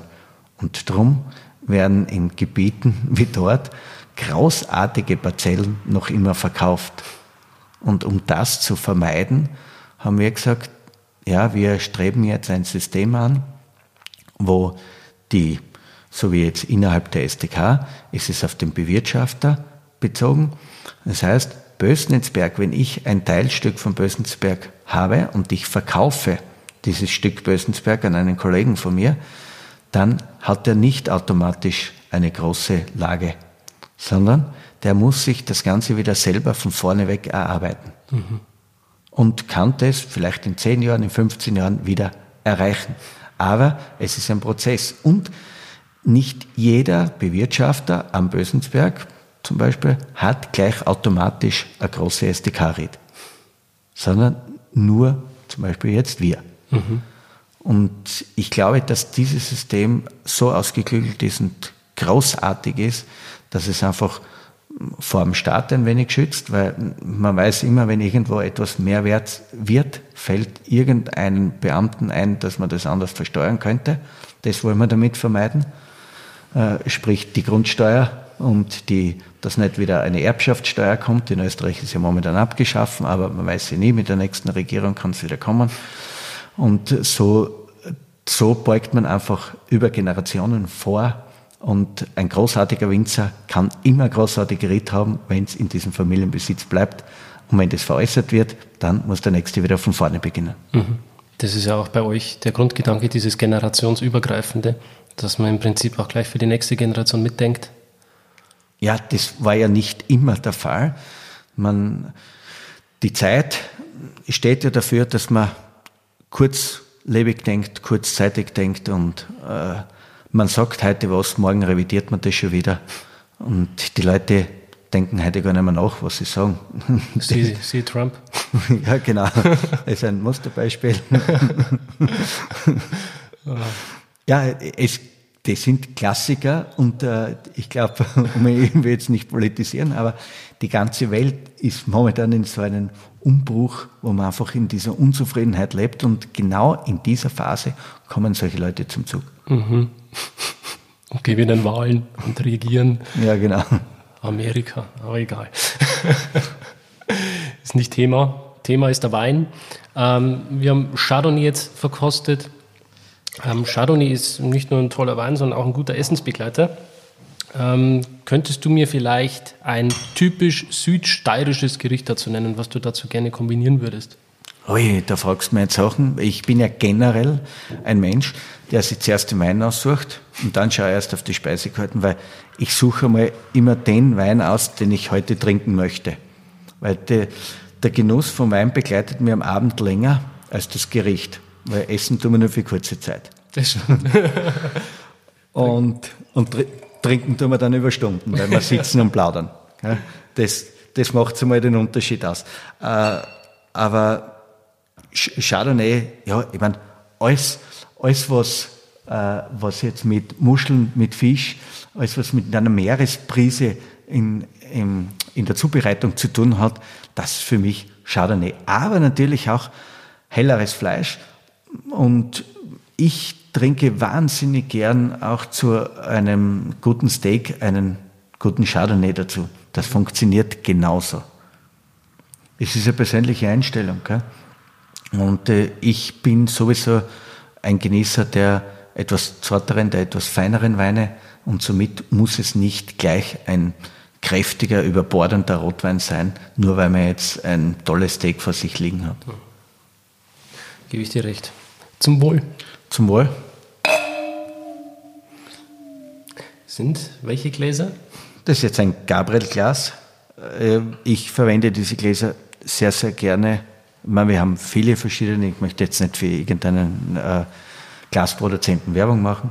Äh, aber wenn wir jetzt hier so eine Verkostung mit Chardonnay und Sauvignon machen, dann ist dieses Glas perfekt für unsere beiden Rebsorten, weil äh, jetzt Sauvignon in dem Glas außergewöhnlich gut funktioniert und Chardonnay vielleicht nicht ganz so großartig wie Sauvignon Blanc, aber es ist einfach für beide sensationell und kommen wir mit einem Glas durch und jeder weiß, wie erschwerend das Gläserreinigen ist und was das für eine Belastung ist. Deswegen versuche ich Gläser zu sparen. Sehr, sehr wichtig im privaten Haushalt, ja. wenn man, wenn man etwas hat, wo man mit einem Glas durchkommt. Habe ich auch zu Hause. Das ist grenzgenial. Ja. Also. Ist für mich das schon angenehmer, gell? wenn du jetzt drei Gäste hast und mit der Frau dort sitzt, dann habe ich halt nur fünf Gläser zum Reinigen und nicht 15, weil wir für jeden Wein, äh, den wir aufgemacht haben, ein eigenes Glas verwenden genau. sollen. Das möchte ich unbedingt vermeiden. Gell? Mhm. Zu dem Wein, wir haben heute schon mal von dieser Glanzkohle-Reste in, in den Böden gesprochen, von diesen Obockboden. Bei den alten Reben von der Riede Bösnitzberg habe ich es am stärksten jetzt. Da habe ich einfach diese dunklen Noten drinnen, die an Kohle ein wenig erinnern. Und dieser Wein ist jetzt noch einmal von der Säure her noch einmal straffer. Es sind die ältesten Rebstöcke, es ist eine Parzelle mit unseren ältesten Rebbergen äh, mit den ältesten Rebstöcken. Und da habe ich jetzt noch einmal diesen, diese Feinheit eleganter, salziger, etwas säurebetonter und die Konzentration vom Wein ist einfach durch die Kleinbärigkeit noch größer gegeben. Wir haben da auch wirklich äh, am Stock die kleinsten Beeren und genau das schmecke ich in diesem Wein jetzt wieder. Mhm. Man könnte quasi sagen, das ist eigentlich das Filetstück vom Pößnitzberg? Filetstück, jein. Wir haben, der Pößnitzberg ist ja relativ groß und wir haben viele verschiedene Einzelberge. Und es gibt von der Ausrichtung her Weinberge, die vielleicht noch exponierter und noch besser sind als diese alten Rebstöcke. Da ist es dass durch das Alter der Rebstöcke, die machen, die machen das ganz Besondere bei diesem Wein aus. Ich habe Stücke, die von der Lage, von der Ausrichtung großartiger sind noch, aber die Rebstöcke sind zu jung. Und wenn die einmal alt werden, ja, dann kann man das abwarten. Vielleicht wird es noch besser als heute. Wie alt sind die Reben jetzt von den alten Reben? Die sind jetzt 38 Jahre. Was haben die für Potenzial noch? Was schätzt du? Bis Ewig. Das ist, ich, ver, ich vergleiche einen Rebstock immer mit einem Menschen, das Alter. Er kann mit 20 Jahren zu Ende sein, das Leben. Und das kann mit 90 oder 100 erst zu Ende sein. Äh, alles ist drinnen, wenn man auf einen Rebstock gut schaut, wenn keine Krankheiten, keine Viren kommen. Und das ist mit diesen Klimaveränderungen natürlich auch immer kommt irgendwas Neues daher, die uns die Rebstöcke vernichten können. Aber ansonsten ist die Rebe ist ja eine Schlingpflanze. Und eine Schlingpflanze ist nicht zum Umbringen. Die ist praktisch eine Kletterpflanze, die immer der Sonne entgegen möchte und war ja früher ursprünglich in den Donauauden äh, und, und überall anders auch als, als begleitende Baumpflanze vorhanden. Und da ist es so, dass die Rebe fast unverwüstlich ist. Ein Rebstock steht sicher länger wie die meisten anderen Pflanzen auf den Hang. Und deswegen haben früher die Mönche am Acker faktisch Getreide anbaut, weil mit denen haben sie, sie die Grundnahrung geschaffen. Und dort, wo kein Getreide mehr wächst, gell, dort hat man erst die Rebe gepflanzt. Das war ja immer so. Und darum sind die Reben, unter anderem jetzt, aber auch aus klimatischen Gründen natürlich, aber auch aus diesem Grund sind die Reben auf den kargen, steilen Hängen gelandet mhm. und nicht auf den saftig fettig, fetten Ackerböden. Erinnerst du dich an einen Jahrgang zurück, der extrem schwierig war, sei es jetzt vom Wetter oder von äh, anderen widrigen Umständen? Ja, natürlich. Man, das ist immer wieder mal der Fall. Wir haben in, in der jüngsten Geschichte war 2016, wie wir den Frühjahrsfrost bekommen haben. Das war jetzt vor wenigen Tagen, das heißt am 27. April ist es plötzlich äh, in die Minusgrade gegangen und wir haben 70 Prozent der Ernte verloren. Das war ganz, ganz schlimm. Mit einem Vorteil, und wir werden heute einen 2016er noch kosten, so wie in der Blaubösensberger Kapelle. Bösnitzberg, alles, was dort die besten, meine besten Parzellen sind, alles, was dort sehr gut ist, wurde nicht gefroren. Und das ist einfach, weil Bösensberg von, die, von dem Westklima so geschützt ist, eingekesselt ist, haben wir dort, und im Gegenhang haben wir dort sehr viel Wald. Und dieser Wald hat uns in dieser besagten Frostnacht einfach die gespeicherte Wärme nachgeliefert. Ich bin das erst in der Nacht draufgekommen, weil wir haben versucht zu räuchern und haben gedacht, wir müssen jetzt einen Nebel, einen Dunst drüber schaffen, damit die Sonne in den Morgenstunden die Zellen, die gefrorenen Zellen nicht sofort zerreißt, sondern wenn Zellen gefroren sind und die, die tauen ganz langsam auf, dann können sie erhalten bleiben.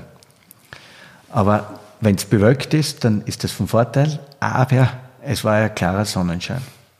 Und ich meine, ich habe gewusst, jetzt ist aus, es ist vorbei. Aber ich habe eins nicht bedacht, dass die Wälder das nachgeliefert haben, diese Wärme. Und plötzlich, wie ich zu räuchern begonnen habe, weil ich einfach die Dunstglocke erzeugen wollte, ist mir das nicht gelungen. Und ich war verzweifelt. Und es war zum Glück so, weil dadurch, dass die Wärme nachgekommen ist, hat es selber zu zirkulieren begonnen. Und ich habe eine Luftdurchmischung gehabt. Und plötzlich haben wir nicht diese stehenden Minusgrade drinnen gehabt in diesen Rebhängen, sondern mit der wärmeren Luft eine Bewegung und es war gar nicht gefroren und ich habe diese Dunstglocke gar nicht gebraucht. Das heißt, unser ganzes Räuchern war umsonst. Wahnsinn. Aber besser, besser umsonst und man macht diese Erfahrung. Wir haben es auf unseren anderen Rebbergen natürlich erlebt, mhm. wenn man dann hingeht und das ist zwei Tage später alles braun. Ja. Das, da kann man ewig weinen. Das schaut schrecklich aus. 70 Prozent. Ja. Das ist natürlich auch wirtschaftlich. Ähm das reißt dann wirtschaftlich ein richtiges Loch rein. Mhm. Und wir, wir haben uns damals, damals ja sehr, sehr stark darum bemüht, dass, dass man einfach etwas, eine, eine eigene Rücklage schaffen kann im Betrieb. Das war damals aus steuerlichen Gründen mit dem Finanzamt noch nicht möglich. Wir waren einige Winzer, die ins Finanzministerium gefahren sind, zum Finanzminister, haben darum gebeten.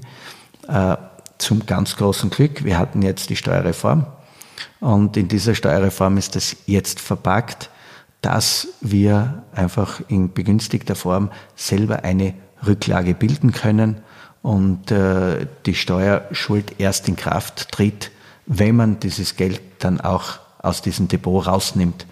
Ansonsten ist es ja viel zu aufwendig, finanziell viel zu aufwendig, einfach Kapital so tot wegzulegen. Aber so schaffen wir das. Das ist jetzt ein Vorteil, was der Frost uns jetzt im Nachhinein noch gebracht hat.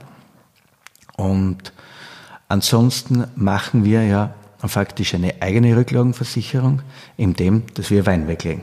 Mhm. Wir haben heute schon geredet, unser Wein verdirbt nicht nach ein, zwei, drei Jahren. Er lebt ewig. Und äh, ich habe keine Angst, Wein über 40 Jahre zu lagern, weil das noch 30, 40 Jahre, wir haben die Erfahrung, wir haben selber bis 68, Jahrgang 1968 zurück und leider zu wenige Flaschen, um das regelmäßig zu öffnen. Aber immer wieder, wenn wir eine, eine Flasche Wein aus diesem Alter irgendwo öffnen, das ist großartig. Das ist ein Erlebnis der Sonderklasse. Und genau aus diesem Grund legen wir von all unseren besten Weinen ganz, ganz viel zur Seite und lagern das so lang es nur möglich ist. Ich könnte jeden Wein sofort verkaufen.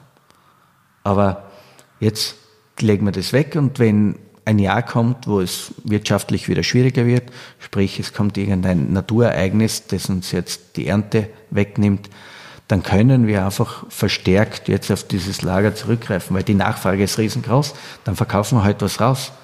Und somit rettet man faktisch einmal die Wirtschaftlichkeit des Betriebes. Der einzige Nachteil ist, ich habe ein tolles Gebäude damals hingestellt, 2003, 2004, wie wir unseren Keller gebaut haben und habe alles bedacht. Funktioniert heute noch bis alles nur mein, meine Winothek, meine, mein Schatzkeller ist faktisch viel zu klein. Jetzt müssen wir wieder etwas machen, ein, ein Gebäude errichten, wo wir einfach weit mehr Wein lagern können, als was wir geplant hatten. Mhm. Wann geht es da in die Realisierungs- oder Planungsphase? Sobald das Geld vorhanden ist. Das ist immer die Schwierigkeit.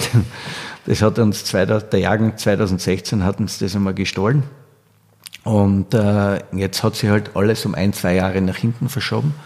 Und wir, wir werden in den nächsten Jahren damit beginnen. Mhm. Aber ich bin gerade so in dieser Findungsphase, wie soll das wirklich ausschauen? Es soll für mich beeindruckend sein und nicht nur eine Lagerhalle, die klimatisiert ist, sondern das kommt unter die Erde und äh, das soll einfach, ja, es soll beeindruckend sein, wenn man dieses, diesen Raum dann betritt. Mhm. Damit es den Weinen dann auch die entsprechende Bühne gibt. So ist es. Das ist ja das Allerwichtigste. Es müssen auch gewisse, wenn man Wein kostet, müssen auch die Rahmenbedingungen passen und das schmeckt uns beiden der Wein in einem guten Weinglas auch besser, als denselben Wein aus einem Joghurtbecher zu trinken. Und so, so ist einfach alles oder die Gerüche und das ganze Umfeld ist mit ausschlaggebend, wie großartig ein Wein dann auch zum Menschen kommt. Mhm, absolut. Wein ist das richtige Stichwort. Wir haben jetzt Chardonnay probiert. Und ja. eigentlich ist die Südsteiermark für den Sauvignon Blanc berühmt. Und den hast du auch. Ja, jetzt starten wir mit Sauvignon Blanc Ried Bösnitzberg. Ja, und bei uns sind ja 50, gut 50 Prozent ist mit Sauvignon Blanc bepflanzt. Aber für einen Steirer haben wir beachtlich viel Chardonnay, weil ich mich mit dieser Rebsorte so intensiv auseinandergesetzt habe und, und ich bin ja ein großer Burgund-Fan und einfach auch Burgund immer bereist. Ich habe damals halt so das Erlebnis gehabt, Maria, wieso schmeckt da diese Rebsorte so gut und bei uns daheim ist das nur süß und üppig. Äh, wieso mache ich nicht auch so einen guten Wein? Aber das hat ein paar Jahre gedauert, bis ich die, meine Erfahrungen gesammelt habe, dass ich gewusst habe, okay, das liegt alles in meinem Garten und nicht im Keller. Und ich werde immer von Kollegen gefragt, ja, wie machst du den Wein? Was tust du da im Keller? Sage ich, gar nichts. Das ist das Allerwichtigste. Nichts zu machen ist das Rezept, um einen Großwert, großartigen Wein zu machen. Das ist kein Geheimnis. Ich kann gern alles erzählen, wie man was macht, weil es passiert auf jedem Rebberg alles anders. Dadurch, dass das auf den Rebberg bezogen ist, sind die Voraussetzungen der Lage ausschlaggebend und nicht ich als Winzer jetzt im Keller mit irgendwelchen Methoden, die wir da machen. Mhm. Äh, erzähle ich noch ganz kurz ein bisschen mhm. zu der Rebsorte Chardonnay, bevor wir dann zum Sauvignon losstarten. Ja. Nämlich dadurch, dass ich mich mit der mit Chardonnay so intensiv beschäftigt habe und natürlich auch mit der Rebsorte Pinot Noir, die Tiber unter den Rotweinsorten und ich diese Rebsorte auch liebe, äh, immer wieder gelesen und gehört habe, Chardonnay, Pinot Noir, die transportieren Terroir wahnsinnig gut. Und wenn Chardonnay bei diesen kalkreichen Böden so gut funktioniert, warum nicht auch Pinot Noir? Mhm. Und so habe ich ein Stück Pinot gepflanzt, von den Kollegen aus der Burgund die Reben bekommen, habe das mit 2018 meine erste Ernte und das ist Wahnsinn. Das wird richtig geil. Das wird mir jetzt in wahrscheinlich zwei Jahren ungefähr, werde ich mit diesem Wein dann auf den Markt kommen. Und ich, ich warte selber schon wahnsinnig gespannt drauf, bis der Wein dann auf der Flasche ist. Aber die Entwicklung ist einfach, wie es immer meine Meinung ist, ein großer Wein sagt es von Anfang an, von seiner Kindheit an. Und man weiß sofort, wo die Reise hingeht. Und darum kann ich auch voraussagen, dass das grenzgenau schmecken wird, wenn das dann auf die Flasche kommt. Wie viel Hektar hast du angepflanzt von dem Pinot Noir? 0,6 ah, Hektar. Das ist, ich habe mir gedacht, ja, manche Winzer haben einfach ein Geld übrig, die kaufen eine Yacht, der andere geht jagen, der dritte macht das und der vierte das. Ich mache mir ein Hobby und pflanze mir Pinot Noir. das ist halt diese Wirtschaftlichkeit des Hobbys. Und äh, ein Hobby funktioniert nur dann, wenn man daraus keinen Profit erzielt und das nicht verkauft, das halte ich jetzt nicht ganz ein, weil es großartig ist. Ansonsten hätte ich das auch so gesehen. Ich muss es ja nicht verkaufen. Weil wenn, wenn ich nicht in der Lage bin, was Tolles zu machen, dann bringe ich den Wein gleich gar nicht. Gell? Und das war für mich einfach ein Versuch und das war das Schönste, bei der ersten Ernte dabei zu sein, das Lazy-Personal darauf einzuschulen, wie wir das ernten und so weiter und so fort. Und einfach diese Weinwerdung dann, wie wir die Trauben quetschen und so weiter, ja, großartig äh, die Vergärung zu beobachten, weil Rotwein auch eine neue Erfahrung für mich ist als Weißweinwinzer. Man, keine Angst für die Rotwein-Winzerkollegen, ich werde da keine große Konkurrenz. Das bleibt auch weiterhin ein Hobby. Ich möchte da jetzt nicht im großen Stil sowas weitermachen. Okay. Aber das, das was ich anstrebe, einfach einen großartigen Wein. Das muss das Ziel sein. Mhm. Naja, vielleicht wird es ja dann trotzdem noch mehr irgendwann mal. Wenn's ja, sch schauen wir mal. Vielleicht, schau, es ist ja immer so, man soll nichts versprechen. Versprechen sind ja dazu da, dass sie gebrochen werden. so ist es. Jetzt fällt mir die Frage von vorhin wieder ein. Ja. Äh, haben deine Eltern auch schon Chardonnay gemacht? Ja, aber unter der Bezeichnung Morillon früher. Die steirische Bezeichnung für Chardonnay. Okay. Und, aber ist natürlich auch angebaut worden, aber nie so, nie so im, in dem Stil wie heute. Für meinen Vater war die Rebsorte Sauvignon Blanc das Allerwichtigste. Dann gelber Muscatella.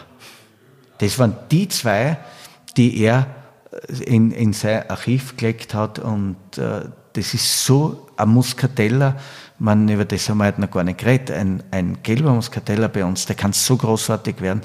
Nach 30 Jahren auf der Flaschen kann man es fast nicht mehr unterscheiden, ob das ein Muscatella oder ein Sauvignon Blanc ist. Weil der Papa hat ja nichts etikettiert, wenn der ein, die, Fäss, äh, die, die Flaschen und das Fass gelegt hat. Das ist einfach weggelegt worden. Und er hat halt auswendig gewusst, wo was liegt, gell? welcher Jahrgang, welche Sorten. Und mit fünfmal hin und her räumen hat es hier und da einmal gewisse Verwechslungen gegeben. Und da haben wir ein kleines Depot, wo einfach so nur Verwechslungsweine liegen. Und da ist halt immer das Rätsel, ist das jetzt ein Muscatella oder ist das so, wie der muss irgendwann aus die 70er Jahre sein. Äh, wow, schmeckt gut. Gell? Erst mit der Zeit kommt man dann drauf, Muscatella wird dann, wenn man es länger genießt, wird es halt schlanker am Gaumen und Sauvignon bleibt konzentrierter bis zum Schluss. Mhm. Und der Chardonnay? Chardonnay ist nie weggelegt worden bei uns, deswegen gibt es es erst seit 89 ist der älteste Jahrgang, den wir bei der Rebsorte Chardonnay im, im Keller liegen haben. Ja. Okay. Vorher nicht. Ja, wird bestimmt auch interessant im Laufe der Jahre dann die Entwicklung zu beobachten. Ja, aber äh, wir, wir, sehen bei, bei Chardonnay schon so, dass, dass wir das in den, wenn man 89, 90, 91 hernimmt, dann ist es heute, die Jahrgangsunterschiede sind so groß. Es gibt von Wein, wo man sagt, ah, mittelmäßig, bis, wow, das, das schmeckt fast, das hat so salzige Anklänge wie Burgund auch und so weiter. Gell? Ja, und äh, das ist es in Wirklichkeit, was jetzt diese Jahrgänge ausmachen. Was wir heute haben, wir sind konstanter. Wir haben Jahr für Jahr immer, wow, Jahrgänge. Das ist der Vorteil dieser Klimaveränderung, auch wenn es der Trump behauptet, dass es keine gibt. Aber wir sehen es anhand von unseren Jahrgängen, dass äh, diese Konstanz an warmen und an großartigen Weinjahren hat es früher nicht gegeben. Das, was man heute in Serie gleich, wenn man jetzt hernimmt, 15, 16, 17, 18, vier Jahrgänge ganz groß, dann 11, 12, 13, drei Jahrgänge ganz groß. Und das in einem Jahrzehnt. So, früher hat es wahrscheinlich in einem ganzen Jahrzehnt oft nicht einmal eins an Jahrgang gegeben. Nehmen wir die 70er Jahre her, haben wir nicht einmal einen Jahrgang angefunden, dass er großartig war. Mhm. 80 hat man 83 gehabt, ja, das war, aber in dieser Konstanz, das gibt es erst jetzt. Wir leben in guten Zeiten. So gesehen, ja. Da freue ich mich. Wenn es der Herrgott nicht übertreibt. Gell? Und das, das Wetter nicht zu tropisch wird, weil das ist ja die Gefahr dabei. Wir haben von, sagen wir, fast mediterranen Wetter, ist es zu einem eher tropischen Wetter geworden.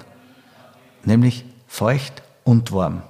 Und diese Kombi ist gefährlich für den Pflanzenschutz. Mhm.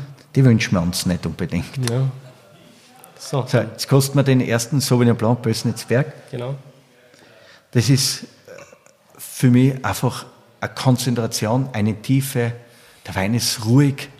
Ich habe gestern, gestern gerade so, so Sauvignon Blancs Loire, wir haben Steiermark, äh, äh, positive Beispiele, großartige Sauvignon Blancs, aber auch, ich habe Sauvignon Blancs dabei gehabt in dieser Verkostung, die, die für mich nicht, nicht typisch steirisch sind, sondern der, der, der, Wein hat mich zum Beispiel sofort an äh, Neuseeland erinnert. Wenn ich das Etikett nicht gesehen hätte, hätte ich gesagt, Neuseeland blind. Gell?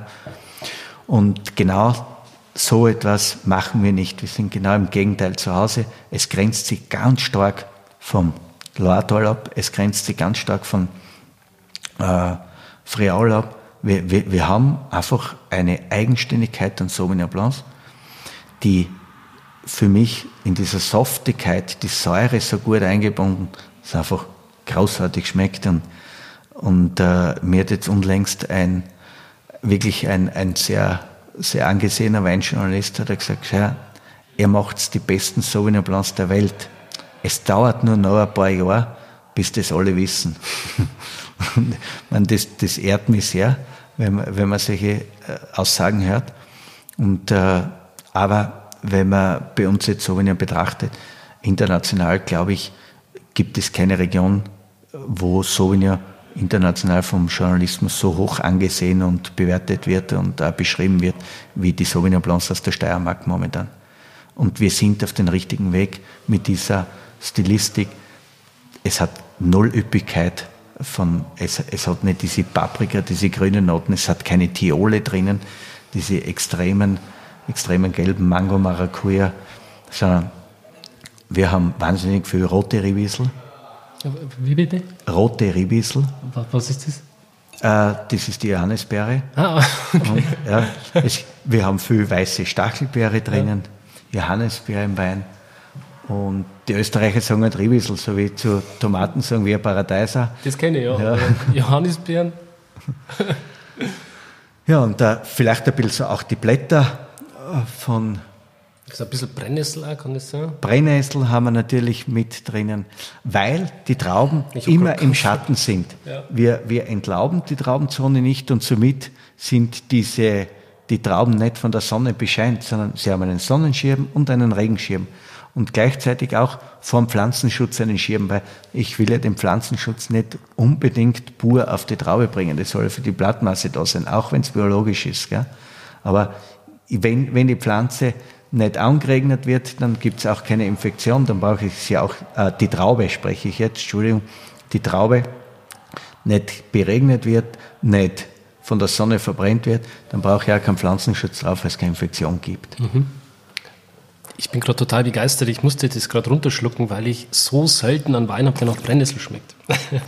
ich finde das gerade wirklich grenzgenial hinten raus, ja. dann auch am Gaumen, der Abgang, das ist total. Es hat eine Salzigkeit, ja. es hat eine, eine Saftigkeit mit dabei und das widerspiegelt, der Sauvignon Blanc widerspiegelt immer diese saftige, grüne Landschaft wieder. Und der Wein hat aber eine Mineralität, nicht in Form von, von Gerbstoff oder von Bitterkeit, sondern ich schmecke einfach den Stein. Wenn man den Stein so reibt, und genau das habe ich jetzt hinten auch wieder am Gaumen. Und das ist auch das Trinkanimierende, weil man, ich habe es jetzt ausnahmsweise geschluckt, weil es ist ja schon nach zwölf. Jetzt dürfen wir Weinbauern auch trinken. äh, wenn, man, wenn man das anschluckt, verspürt man das nochmal ganz anders. Und ein Sauvignon ist, kann so ein feiner Wein sein, der transportiert Terroir unbeeinflusst. Und da, da kommen wir kurz zum Ausbau wieder zurück. Chardonnay habe ich immer in 500 Liter Fässer und alle, alle Rieden immer im selben Ausbau. Das heißt, ich tue nicht einmal ein bisschen ein größeres Fass, da ein kleineres oder da gar einen Stalltank, da einen Säurebau, da keinen Säurebau. Nein, weil dann kann ich, dann beeinflusse ich durch meine Kellerwirtschaft den Werdegang des Weines schon so sehr, dass ich den Unterschied der Rieden nicht mehr erkennen kann. Das heißt, immer alle gleich ausbauen, dann habe ich die Lagen auch. Mhm. Das habe ich in Burgund gelernt von den Winzerkollegen. Äh, warum machen die alles gleich? Das ist ja nachvollziehbar. Und bei Sauvignon ist es immer in großen, neutralen Holzfässern. Da habe ich keine Barriques dabei, kein Holzeinfluss, immer neutrale, traditionelle Fässer. Die sind von der Größe bei uns von 2500 bis 5500 Liter. Je größer das Fass, umso besser der Wein. Ich, ich liebe es, im großen Gebinde zu sein. Und auch hier, es wird nur gepresst und äh, die, die, der Traubensaft kommt ins große Holzfass, vergärt dort, wenn die Gärung voll ist, fertig ist, wird das Fass aufgefüllt und verschlossen. Und immer nur spundvoll halten. Wahnsinn. Ja, das macht absolut Sinn. Du musst es gleich ausbauen, damit du die Vergleichbarkeit hast, damit man es quasi untereinander vergleichen, bewerten, skalieren kann. Macht absolut Sinn. Ja. Das ist halt, äh, ich, ich verstehe es nicht, wenn man Wein, äh, ja, da habe ich 40% Stalltank und 60% Holzfass. Ich meine, das ist wie wenn ich Fleisch mit Fisch äh, vermische und dann sage, okay, das ist mein Burger, Fisch-Fleischburger. Aber ich möchte ja, ich möchte nicht einen Wein kreieren, sondern das soll, das soll mir die Herkunft widerspiegeln. Mhm. Und so ist es draußen. Und ich habe immer ein bisschen diese Weingartenminze mit dabei im Wein. Und äh, was, was mir bei meinem Sauvignon erinnert, es erinnert mir immer so ein bisschen an, an die tollen deutschen Rieslinge. Und ganz leicht Pfirsichnoten haben wir mit dabei bei unseren Sauvignons. Mhm. Und jeder Wein ist knochentrocken, das heißt weniger als ein Gramm Restzucker. Und das kann man ja nicht gleich automatisch so machen, weil manche Winzer, wenn man heute jetzt das Konventionelle wieder hernimmt mit den gemachten Wein, dann braucht man ja einen gewissen Restzucker, damit man diese Fülle zusammenkriegt. Aber hier habe ich einfach durch die Konzentration der kleinen Beeren einfach so einen dichten Wein, dass einfach diese Extraktfülle danach schmeckt und der Wein jetzt in einer Form von einer Süße noch mitkommt, die nicht mit Restzucker ist, sondern von Konzentration geprägt ist. Mhm. Und das schmeckt da jetzt so außergewöhnlich. Wenn, wenn ich jetzt große Beeren habe, viel Flüssigkeit drinnen habe, dann ist auch mein Wein so innen hohl und dann habe ich außen so eine Fassade und innen fehlt mir was. Und ich vergleiche das wie mit einem Faschingskrapfen. Den muss ich dann auch, dass er noch was schmeckt, innen mit Marmelade füllen. Und so gibt man dem Wein vielleicht ein bisschen eine Zuckerspitze und gibt ihm auch dieses Füllegefühl. Mhm. Ja, es ist ähnlich wie, wie mit dem Riesling, wie du sagst. Ja. ja. Macht man es ja auch so. Du hast die Säure und du versuchst es entweder mit der Restsüße dann eigentlich äh, zu kombinieren, um das Ganze harmonisch wirken zu lassen, oder mhm. mit der Mineralität vom ja. Terroir. Und die, mein, mit einem Restzucker zu machen, ist relativ einfach. Mit der Mineralität, das ist die Kunst. Oder beides. Ja. Das ist die Sau und die Mosel. genau. Aber schmeckt ja, mein Riesling ist wieder ganz anders zu sehen. Ich liebe diese Rieslinge, ich alle auch. wie sie sind. Und äh, äh, schmeckt ja fantastisch. Aber wenn ich Sauvignon mit diesem Restzuckergehalt arbeiten würde, wie mit Rieslinge, das wäre für uns fatal. Das würde nicht schmecken. Mhm. Man muss Riesling und Sauvignon Blanc äh, total separat betrachten. Auch Chardonnay dann wieder. Das sind drei verschiedene Welten. Drei großartige Weißweinrebsorten. Alle drei sprechen ein Band für sich, aber man muss als Winzer überall ganz anders denken, wie man vorgeht. Von der Weingartenbewirtschaftung los bis zur Ernte. Und auch im Keller. Riesling wird halt anders ausgebaut als ein Sauvignon Blanc. So, jetzt äh, haben wir gerade Sauvignon Blanc Bössensberg alte Reben eingeschenkt. Die sind jetzt rund 40 Jahre alte Rebstöcke. Gleichzeitig unser steilster Weingarten. Man muss sich vorstellen, wir haben da ein Hektar mit sage und schreibe 75 Prozent Hangneigung. Und das ist schon da erschreckend. Ich habe mal ein, ein Erlebnis gehabt, da waren die Önologen aus dem Bordeaux bei uns, da war dabei Cheval, Iquem, Mouton, Latour, äh, Bichon Baron und so weiter. Und wie, wie die aus dem Bus aussteigen, also mit einem kleinen Bus dort gewesen, bin ich zum Weingarten hingefahren und wir gehen zum Weingarten vor. Auf einmal machen die meisten so zwei, drei Schritte wieder zurück. In dem klappt, da geht es in einen Abgrund runter. Und für uns natürlich auch immer eine riesen Herausforderung, so ein steiler Weingarten. Aber das ist das Herzstück, hat mein Großvater Anfang der 50er Jahre gekauft. Und Und das ist ja immer grandios gewesen und bleibt auch in weiterer Zukunft grandios, dieser Weingarten. Und bei, da muss ich vielleicht kurz dazu erzählen, bei Sauvignon Blanc, wir haben ja nicht ein Rebgut, damit wir jetzt bei der Herkunft bleiben, gell? Nicht ein Rebgut, das wir irgendwoher importieren und einkaufen und bei uns gepflanzt haben, sondern diese alten Rebstöcke von damals, die sind ja schon draufgestanden, sind wieder weiter vermehrt worden und immer werden nur die alten Rebstöcke weiter vermehrt. Ich habe dann, wie ich zur Schule gegangen bin, haben wir in der Schule so die Selektion gelernt, die Klonenzüchtung und so weiter. Ein Klon wollte ich nie haben, weil ein Klon ist nur aus einem Rebstock, der halt Paraderebstock ist und dann macht man aus dem jetzt dann einen ganzen Weingarten. Das kann man so sehen wie Reinzuchthefe, weil Reinzuchthefe ist auch nur aus einem ein Hefestamm aus den vielen verschiedenen rausgezüchtet worden. Und darum ich von einer Klon nichts, weil das ist wie eine Fichtenmonokultur oder wie eine Maismonokultur am Acker. Ich möchte verschiedene Rebstöcke drin haben. Und wir haben dann noch einmal nachsortiert, äh, das heißt selektioniert. Wir sind hergegangen, haben drei Jahre lang immer gekostet, die Beeren. Nicht den Zucker gemessen oder Säure gemessen, einfach nach dem Geschmack und haben, wenn es sehr gut war, hat der Stock ein Band bekommen. Und nach drei Jahren, jene Rebstöcke, die drei Bänder gehabt haben, nur von diesen Rebstöcken machen wir heute die Vermehrung weiter. Und das mache ich seit 1990 hm, so ungefähr. Und darum haben wir 100% eigenes Erbgut. Und das Ergebnis haben wir jetzt im Glas? Ja, genau. Wow. Jetzt kosten wir den Wein einmal. Alte Reben sehe ich immer so wie bei einem älteren, reiferen, erfahrenen Herrn. So tiefsinnig, so ruhig ist auch der Wein. Bösensberg, Ried Bösensberg lebt, wow, wow, wow, springt. Und die alten Reben von Bösensberg, ja, ist halt besänftigter, erfahrener, gelassener. Der Wein ist auch dementsprechend dunkler, tiefer am Gaumen. Die Mineralik ist ein Wahnsinn am Gaumen. Diese Salzigkeit. Boah. Und wir sind noch immer bei Jahrgang 17, gell? wohlgemerkt jetzt. Und das sind blutjunge Weine. Weine, die jetzt gerade erst gefüllt worden sind, jetzt gerade erst das erste Mal so die offene Welt schnuppern, das Licht der offenen Welt schnuppern und erst zum Konsumenten kommen. Aber, wie gesagt, ein großer Wein von Anfang an muss er pfeifen. Und Wann würdest du den Wein aufmachen, wenn du dir den privat kaufen würdest? Immer. Das heißt, ich würde mir Hausnummer jetzt sechs Flaschen oder zwölf Flaschen kaufen und sagen, okay, ich trinke jetzt heuer mal eine Flasche, nächstes Jahr eine. Wenn ich solche Weine mache, dann mache ich halt jedes Jahr eine Flasche auf. Und, und wenn, wenn ich den Moment erlebe, ich sammle ja selber auch Wein, nicht nur die eigenen, sondern natürlich aus großartigen Regionen, Weiß- und Rotweine.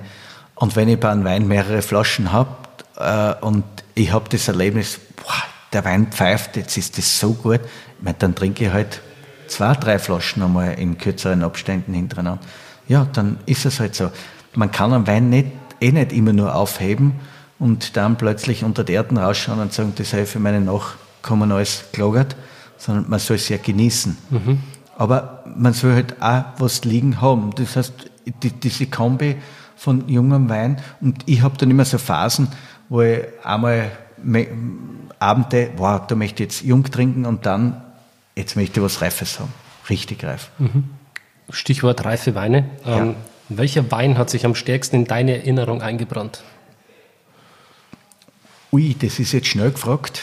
am stärksten. Es gibt nämlich so viele, so viele großartige Momente. Aber ich denke an eine stärksten eingeprägt es war Romane Conti, Rispur. Na, Saint-Vivant, nicht Rispur, Saint-Vivant 1993, der Jahrgang. Äh, ich war, ich war in, der, in der Schweiz unterwegs, beruflich, und da, da haben wir in einem sensationellen Haus eine Flasche zum Mittag zu zweit einfach eine Flasche bestellt und das war ein außergewöhnlicher Tag. Und wir haben uns diese Flasche nur deswegen bestellt, weil wir gewusst haben, um diesen Preis kriegt man diesen Wein nie mehr in, im ganzen Leben.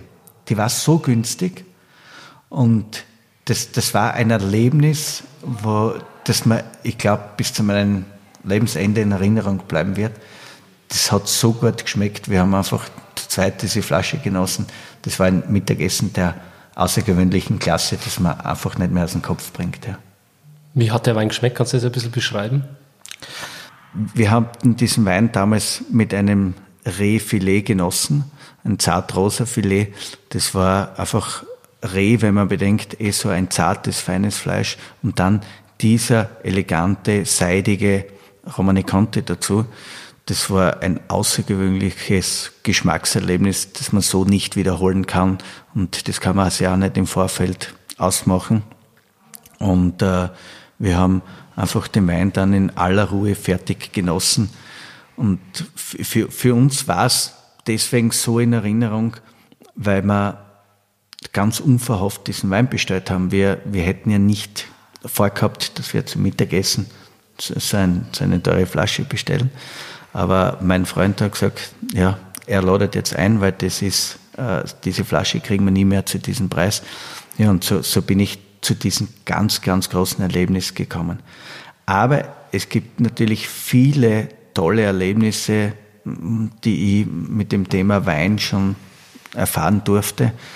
Und in Wirklichkeit ist es dann am schönsten, wenn man selber einen Wein aus dem Keller bringt und äh, der Moment passt und das schmeckt und man weiß, ich habe jetzt etwas etwas zusammengebracht, das auch anderen eine große Freude bereitet, dann hat man selber noch die größte Freude damit. Das ist ja im Prinzip das Wichtigste, von dem man dann lebt, weil von diesen Lorbeeren zehrt man und mit diesem Lob arbeitet man dann praktisch auch im Weingarten wieder. Dann vergisst man wieder mal das, die harte Arbeit und die ganz großen Erschwernisse, die man da so durchmacht im Leben. Mhm. Was macht dir an deinem Job am meisten Spaß? Die Abwechslung. Das ist das Beste. Das, das, die, die Frage habe ich schon öfters gekriegt in meinem ganzen Leben. Und das beantworte ich von Anfang an so, weil es wirklich so ist. Weißt du halt, ich, ich kann am Tag, ich hupfe ins Auto, fahre im Weingarten, bin dort dabei, dann komme ich wieder zurück, gehe in den Keller, bin im Verkauf, habe Kundengespräche und so weiter. Ich meine, das, das Tolle ist immer wieder, dass man mit den Kunden Kontakt hat. Wäre ich nur im Weingarten, wäre das wieder nicht, nicht mehr so schön, weil am schönsten ist immer das, was man gerade nicht hat. Das ist so normal. Und deswegen mit der Abwechslung tritt immer wieder das ein, dass man dieses Neue erlebt. Und ich glaube, das macht den Beruf so, so außergewöhnlich toll. Aber es ist natürlich nicht so, wie man es auf den Bildern und dergleichen vorstellt, ein Winzer ist schön gekleidet, hat schöne Schuhe und tolle Hosen dazu. Ich meine, so tritt man auch nach außen auf, aber man muss schon richtig anpacken und äh, man hat schon richtige Hände und äh, da muss man schon arbeiten, auch, dass man überhaupt dazu kommt. Mhm. Ja, bei allem Erfolg bleibt man trotzdem noch ein Weinbauer, oder? Ja, ich betone das immer, wir sind Bauern und wir sind nicht irgendwelche Geschäftsleute. Und äh, für, für, für mich ist es auch wichtig, weiterhin ein wirtschaftlich denkender Bauer zu bleiben. Äh, wir schenken jetzt 2016 Sauvignon Blanc Bösnitzberger Kapelle, so ganz nebenbei ins Glas einmal ein. Mhm. Jetzt haben wir den letzten Wein im Glas, Bösnitzberger Kapelle 2016. Warum heißt der Wein so?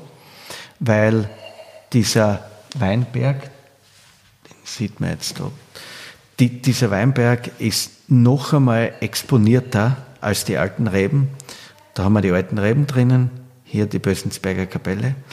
Und äh, der, der Vorbewirtschafter, Besitzer von diesem Grundstück hat diesen Wein in den 40er, 50er Jahren im 20. Jahrhundert auch schon den Wein so genannt. Es, es gibt noch Restflaschen davon, es gibt äh, äh die Etiketten davon, die original etikettierten Flaschen.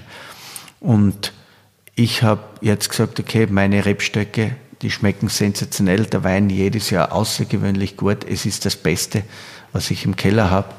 Und äh, diesen, dieses Fass werde ich in Zukunft als Bösensberger Kapelle wieder hochleben lassen. Und 2015 war der Einstieg mit dem ersten Jahrgang und jetzt folgt der zweite Jahrgang. War kühlerer Jahrgang, oder? 2016? 2016 war kühler, man riecht es auch sofort. Mhm. Man hat da so diesen schwarzen Pfeffer drin, grünen Pfeffer drinnen auch.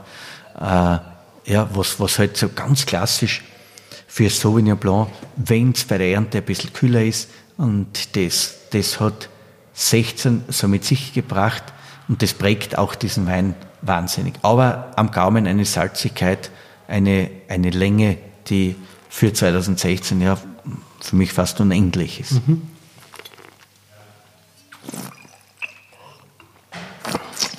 Haben wir schon eine Spur grüne Paprika mit drin, oder?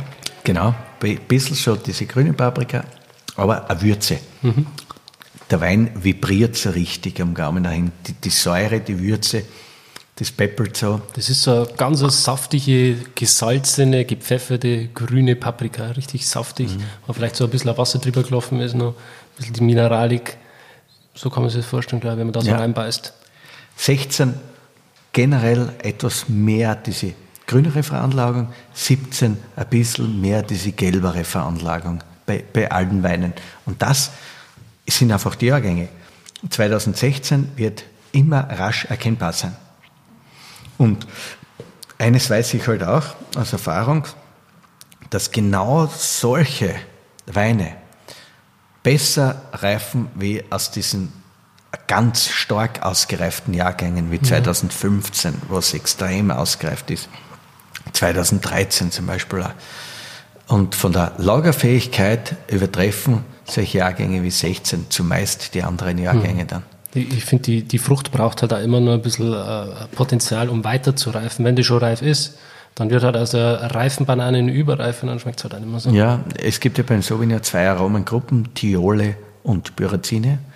Und Pyrazine sind immer die grüneren, können aus unreifen Trauben entstehen. Aber wenn ich reife Trauben und noch immer beschattete Trauben habe, dann habe ich Pyrazine mit dabei. Und äh, in, in der Weinreifung, dann in der Flaschenreifung, weiß man ja, Thiole reifen weg, die werden alt. Pyrazine reifen einfach immer dahin. Sie bleiben, sie sind in 30 oder 40 Jahren in der Flasche auch noch immer da. Mhm. Sie bleiben präsent. Und das ist so wichtig, warum man immer Pyrazine beim Sauvignon auch im Wein mit dabei haben sollte. Mhm. Ein Wein rein aus Thiolenaromen, das einfach nur, dann bin ich bei Banane, Mango, Maracuja, da bin ich halt bei diesen extremen melonigen Noten. Und ich will gerade das Gegenteil erzählen. Ist es manchmal schwierig für deine Kunden, die Weine zu verstehen? Weil so, ich, keine Ahnung, ich denke jetzt an einen normalen oder normalen Bürger, der ab und zu mal ein Fläschchen Wein trinkt. Ich glaube, der sucht gerade nach dieser Maracuja-Bombe, oder? Es wird wahrscheinlich eine Gruppe von, von Konsumenten geben, die, die meine Weine wahrscheinlich nicht verstehen. Muss so sein, weil sonst äh, würden ja alle nur unseren Wein kaufen wollen. Das ist einmal ganz normal. Äh, aber von diesen Weinfreunden, die wir haben, höre ich das wahnsinnig oft, dass sie gerade deswegen unsere Weine so gern mögen, weil sie eine Größe besitzen, aber gleichzeitig haben sie eine tolle Verständlichkeit mit einem tollen Trinkfluss. Diese Kombination, das reflektiert mich sehr, sehr oft. Das, das höre ich wirklich wahnsinnig oft zurück. Mhm. Kann ich verstehen, ja. auf jeden Fall. Verstehen ist ein gutes Stichwort. Mein Blog heißt Wein verstehen. Ähm, meine Intention ist es ja quasi auch, den Wein dadurch zu verstehen, dass man sich mit Winzern wie jetzt mit dir unterhält ähm, weil du kannst halt den Wein nur dann verstehen, wenn du den mit dem Winzer mal getrunken hast, wenn er dir die Philosophie erklärt und äh, was sich dahinter verbirgt. Ich denke, ich habe deinen Wein jetzt verstanden. Danke sehr, großartig. Für mich als Winzer ist es immer so, ich verstehe manchen eine Philosophie, wenn ich in einem fremden Weinbaugebiet bin, erst wenn ich den Weingarten gesehen habe. Weil dann weiß ich, ich sehe den Boden dort, ich sehe die Art und Weise der Bewirtschaftung und dann weiß ich, hoppala, jetzt so, deswegen schmeckt der Wein so. Und darum ist es für mich wichtig, dass ich in der Vegetationszeit eine, einen Winzerbesuch, sprich im Sommer irgendwann, aber nicht im Winter, weil es ist Herbst, nach dem Herbst, von November weg bis April, brauche ich nicht in ein Weinbaugebiet fahren, weil ich einfach nichts sehe. Mhm. Und ich möchte ja was erleben. Ich, ich, will einfach was rauslesen können aus diesem Weingarten. Und, und wenn man die Vegetation in, in der ganzen Umgebung sieht, dann kann man jetzt als Fachmann verdammt viel rauslesen und das ist ja das Schöne. Genau. Ja, und da hören auch lauter Fachmänner zu, weil sonst hätten sie wahrscheinlich den Winzertalk nicht abonniert. Ähm, Erwin, hast du zum Schluss noch abschließende Worte für die Zuhörer? Ja, ich kann mich nur für die lange Zeit bedanken und ich hoffe, dass ihr alles so verständlich wie nur möglich erklärt habt, dass da nichts Langweiliges dabei war und dass ihr vielleicht auch ein bisschen was über das Thema Wein gelernt habt. Und wir haben eingangs eh schon gehört, äh, man kann all diese Weine, die wir jetzt auch verkostet haben, bei Wein und Co. natürlich erwerben. Und äh, jetzt momentan sowieso als Winzer des Monats bekommt man auch gewisse Rabattierungen zu den Weinen. 10 Euro. Genießt es, genießt es, verkostet die Weine.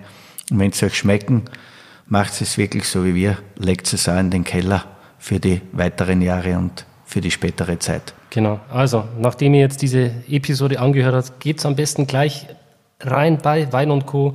Sucht euch die Weine von Erwin Sabati aus oder irgendwelche anderen. Das, bei Wein und Co. Da gibt's ja die besten Winzer Österreichs, auch Deutschlands.